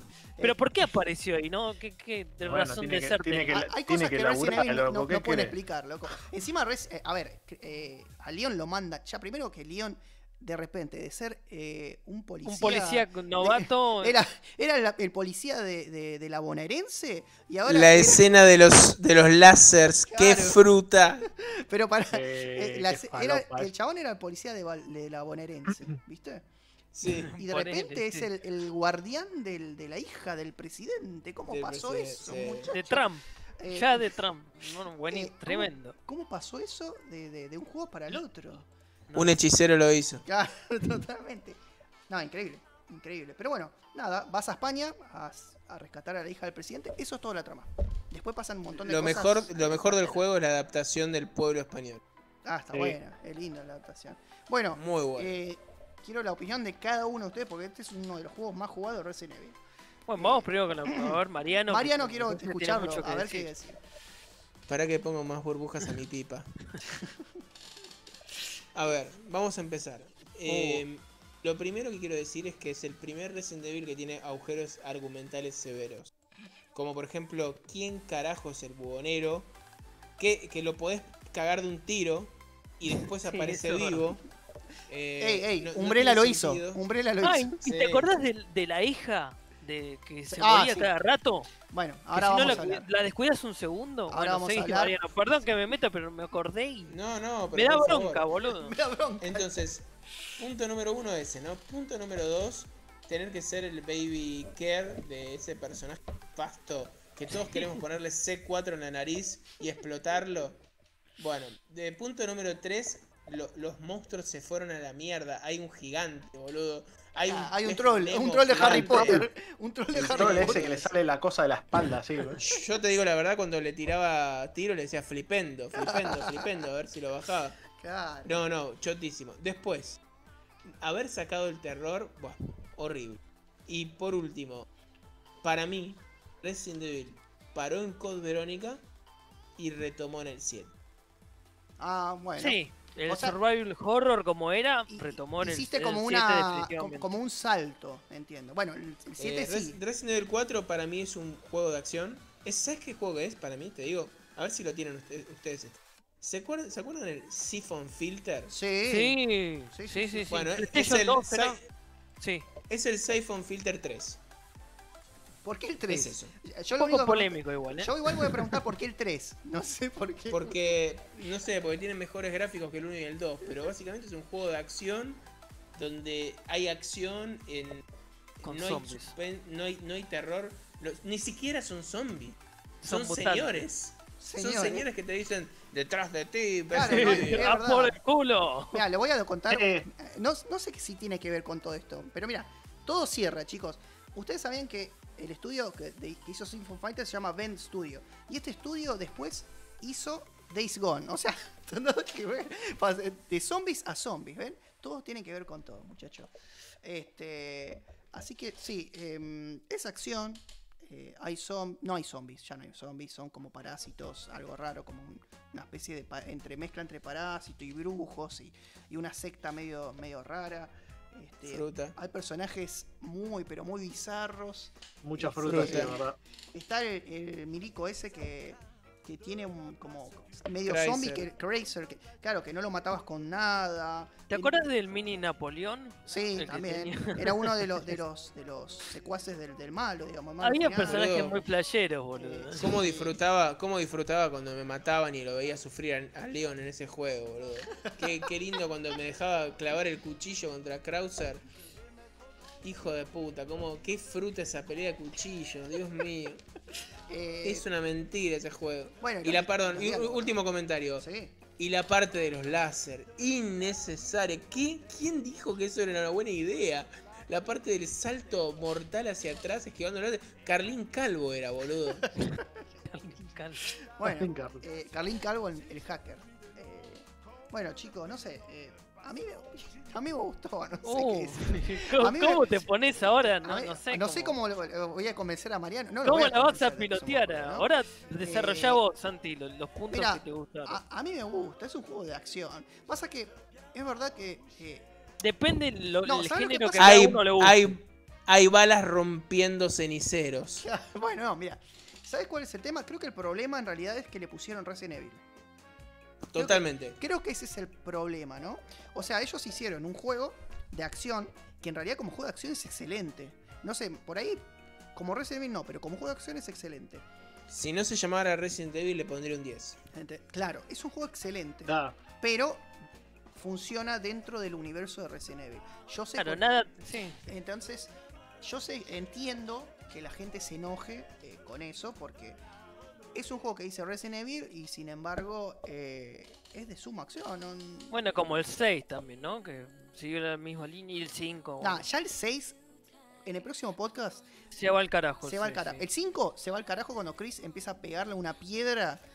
Piñas. Eso es una de las cosas más bizarras. ¿Por qué? que vas a ¿Quién ver- dijo que eso era una buena idea? Pero eso es una de las cosas más bizarras de Resident Evil. Chris golpeándole una piedra y ganándole. O sea, tipo, como que cuando le golpeaba la piedra le iba ganando, es una cosa bizarra. Y el 6 ya se va todo al recontra recarajo. Pero bueno, el 4, eh, uno de mis juegos favoritos de Resident Evil. Este, no sé si es mi juego favorito, está por ahí. No tiene características de Resident Evil. eh, no tiene mucho terror, tiene muy poco terror. Pero los bichos, los monstruos que vos te enfrentás, si no ves que son de Resident Evil, son muy buenos enemigos. Este, sobre todo el chabón con la motosierra que no se muere más, que te persigue Ah, ¿te acordás? durante Sí, todo el sí. mapa. Eh, Está bueno. Este, Doctor Salazar era que se- pasa que Algo así. eh, no son enemigos que normalmente te esperas en la saga. po, O sea, no- normalmente vos estás, qué sé yo, cualquiera de los Resident Evil te esperas un zombie algo medio transformado mal que te ataca. Acá es- son los ¡Forastero! Y están Y todos bueno. gritándote. que Atrás, ¿viste? capaz alguno que es. y son gallegos. poquito con la trama, con el- ¿Quién le tiene troll, miedo a los gallegos? Nadie le tiene No, miedo. eso es No, no, verdad. no, Nadie le ¿cómo se tiene miedo el, el- gallego. el pelado este, el, el deforme, que se hace araña después capaz como para cambiar un toquecito, o los de los acólitos. Claro. Pero son todos más o menos parecidos, ¿viste? O sea, Bueno, son y algunos parte de una personajes- secta transformada. personajes innecesarios como, no me acuerdo, el chabón que aparece que es gallego, que te, que te ayuda. Sí, el Juan este puede No ser. No, sé, no, no sé. pero- Adiós, claro. Leon. Claro. ¿no? Y bueno, y Ada que aparece de repente, no sé por qué aparece Ada en España Fruta. con Leon en un helicóptero. Y Wesker me parece que incluso aparece. Ah, Wesker. Wesker también aparece, también aparece en el Code Verónica, me parece. No, Wesker aparece. A ver, Wesker aparece en un montón de lados porque es como Sí. uno de los enemigos Es principales el, de la el antagonista principal. Claro, pero ¿qué hacen en. España Wesker en un helicóptero con Ada? No se entiende un carajo. Ah, porque Eh, puede. bueno, no sé. Ahora hay muchas más armas, ¿no? Me parece. Creo Sí. que hay muchísimas. Uf, un En montón. el 4 sí. El 4 Y lo lindo del 4 es el sistema de organización de objetos que se lo Sí, totalmente. A mí, Eso es genial. a mí me gusta mucho el apuntado del arma en el.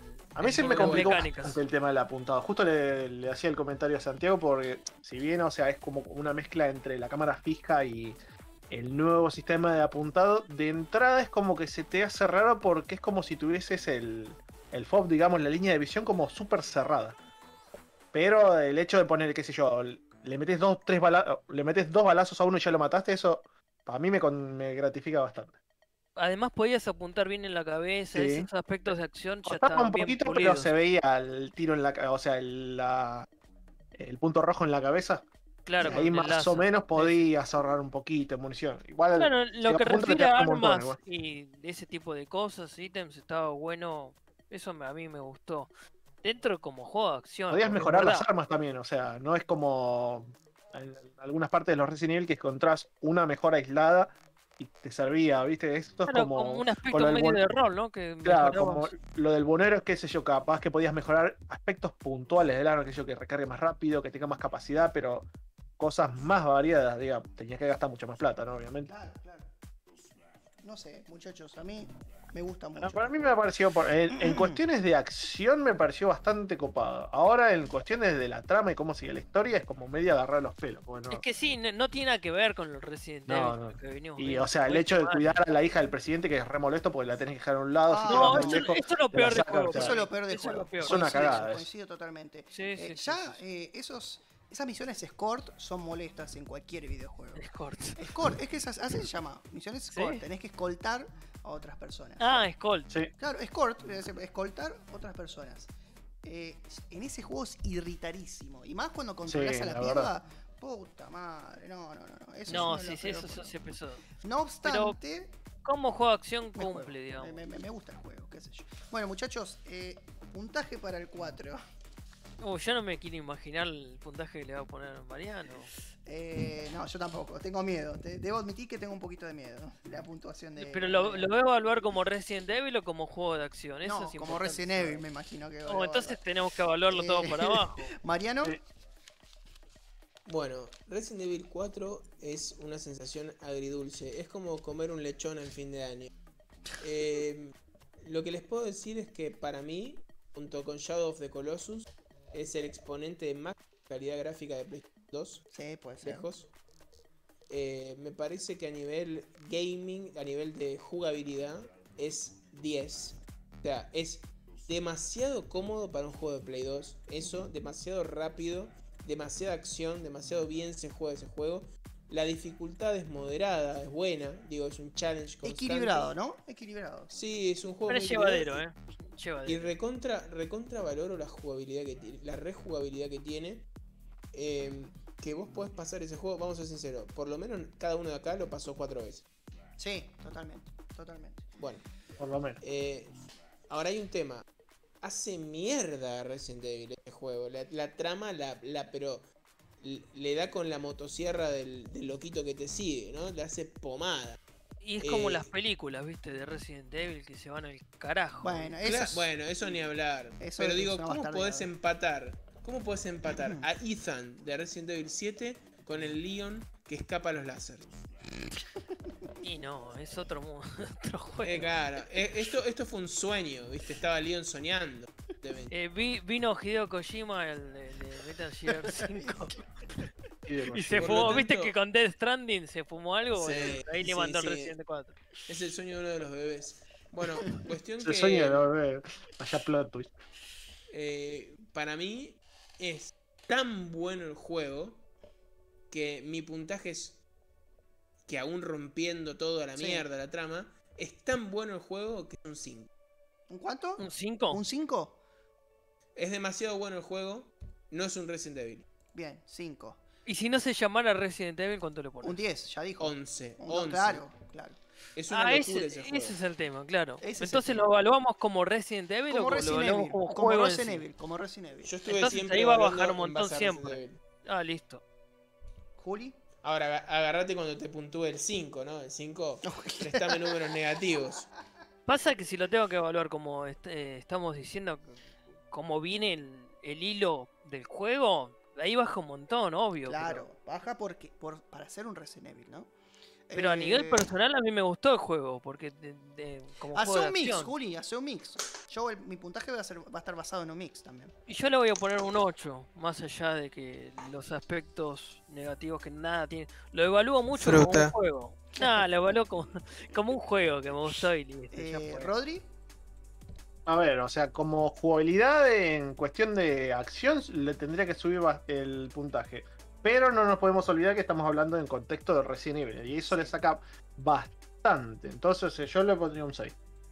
no, mierda, le se pusieron duros. Sí, no, no porque, Se o pusieron sea. duros al final, ¿viste? Mucho. que tampoco quiero hacer una amalgama por entre lo que es la jugabilidad de la acción, digamos que dentro de todo está bueno, ¿viste? No, no está mal. Eh, aprendiendo los bien. controles, el tema de, lo- de las municiones, bla, bla, bla, eso les, les, les sumaría más cosas. Pasa que, bueno, el Resident Evil eh, viene con esta es- esta cuestión del, del, del suspenso, de hacer un poquito No. más de miedo, ¿viste? Y esto es como que cambia, de- horror o un juego de acción. Claro, cambia un montón el juego, no es.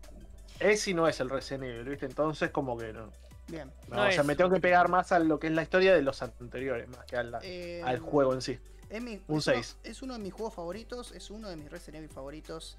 Eh, la historia no tiene sentido. Pero a mí, ¿sabes lo que pasa? Que yo creo mucho en eso de que es tan malo que es bueno. Ese es mi problema, ¿entendés? ¿Cómo es esto? Que es- no es, es tan mal que es Es, bueno. a- es un- es tan mala la trama, es tan rara, es tan bizarra, es tan nada que ver, es tan fuera de lugar que tiene su encanto, ¿entendés lo que te quiero decir? Querido, ¿puedo hacer un, un paréntesis chiquitito? Dale, por supuesto. Hay una parte donde los malos tienen los disfraces de los magios. Cierro paréntesis. No me acuerdo. Ah, Ah, sí, me acuerdo, me acuerdo. Es verdad. Eh, yo le pongo. Yo le, yo le voy a poner a la altura de otro Resident Evil y me van a sacar cagando. Yo le voy a poner un 9, chicos. Bueno, chicos, vamos cerrando el podcast. Pasa No, que. Olor- Hay un olor a. Escúchame, hay un olor a cuando te subís al bondi y alguien está comiendo mandarinas en el fondo.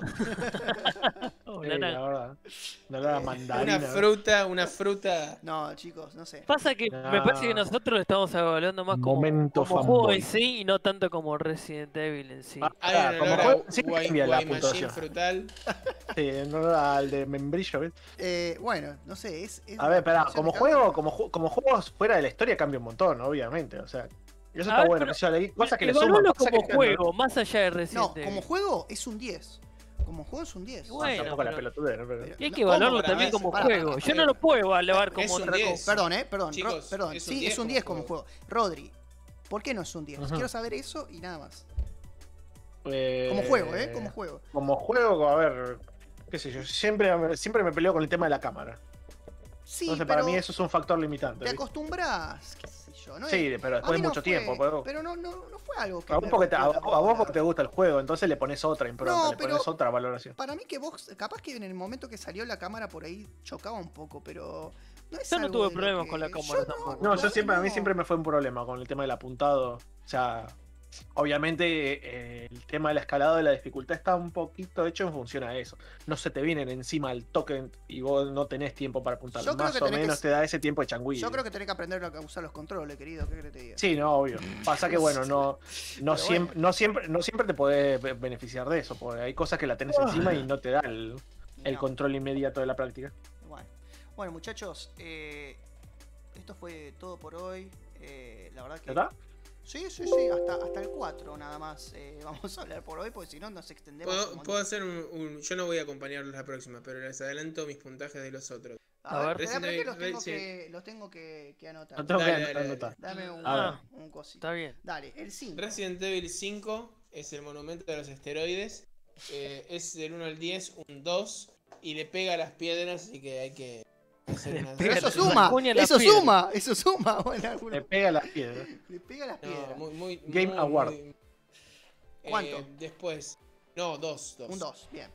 dos. el seis. Es un desastre. Eh, encima el 5 quiere copiar un poco del 4. hijo. Ugh.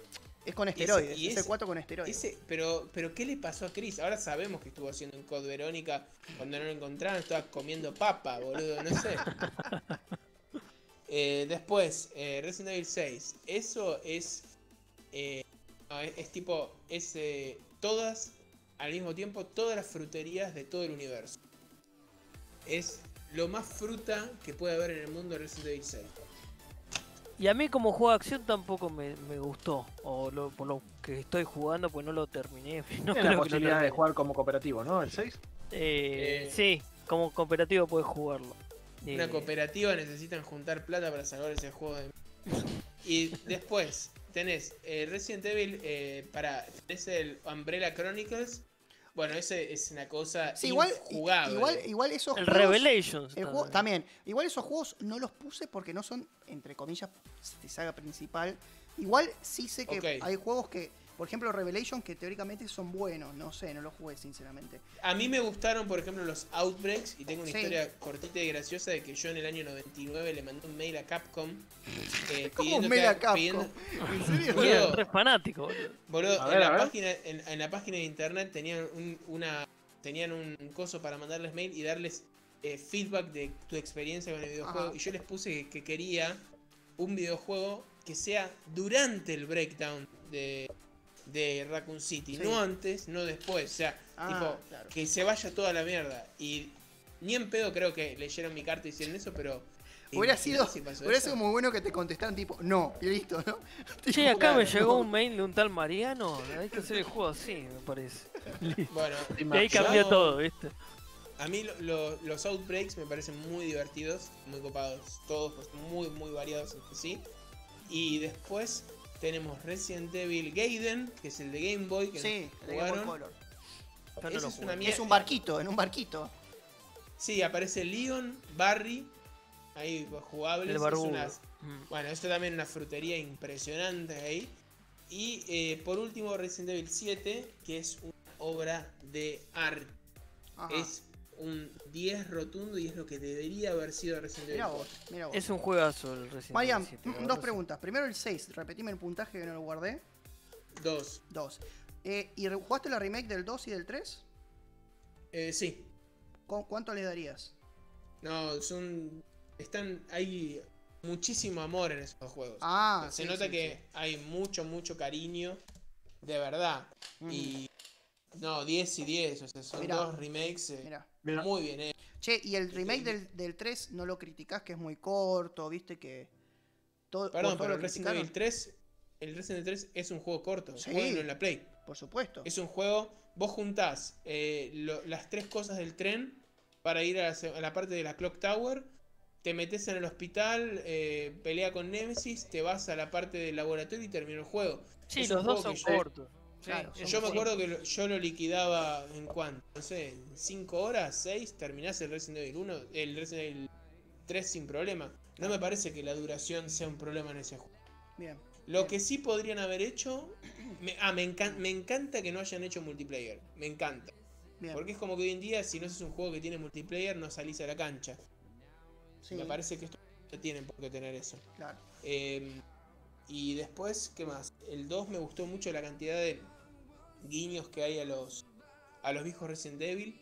Me gustó la vuelta de tuerca de por qué Resident Evil 2. Bueno, viste que estaba Brad ahí abajo. ¿no? Y bueno, en el Resident Evil 3 vemos que al oficial Marvin lo muerde Brad, que nunca habíamos sabido de eso. Claro. No sabíamos. Claro, claro. La herida era de La Brad. herida y, vemos de que Marvin, claro. y, y vemos que en uno de los files de Resident Evil 1 dice que muchos de los zombies, en sus primeros momentos de zombie, pronuncian palabras humanas. Eso nunca lo vimos porque los zombies en el 1, 2 y 3 Bueno, no hablaban. Y la primera vez que lo vimos fue ahí. Claro, uno de los primeros escritos del juego es un chabón que pone el diario que va anotando su transformación en el día al día, Sí. digamos. Eh, eso me acuerdo patente. Es, eh, y después te aparece el zombie en, en el, en, el, en, el, en el ropero, ¿no? Sí, era el, el Ward- Warden's eh, Diary, creo que Claro, era. ¿no? exactamente, como el guardián del diario o algo parecido. Eh, bueno, muchachos, vamos cerrando este programa, este primer episodio de la segunda temporada. Eh, muchísimas, pero muchísimas, pero muchas, muchas gracias, Mariano, por acompañarnos en este primer programa de la segunda temporada. Eh, ¿Algo que quieras acotar? ¿Algo que quieras decir? No, solamente que la, la pasé bomba, me encanta, me apasionan mucho los videojuegos, como saben, y, y me encanta hablar de estas cosas, aparte como, como yo, y me sentí muy a gusto y sentí que estábamos charlando jugando a la Play, así Perfecto, que sentí como... No te sentiste acosado por ninguno de los chicos ni nada, ¿no? No, pero la verdad que votaste como el culo Resident Evil 4. y acá sabía también. que ibas a decir. bueno, está bien, perfecto. Eh, bueno, gracias, Juli. Gracias, Santi, a vos. Gracias, Eh, Mariano. Un gusto conocerte. Gracias. Mariano por haber venido.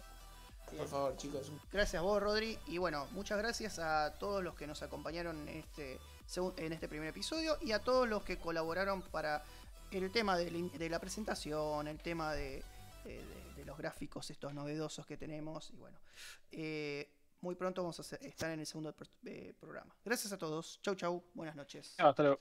Adiós.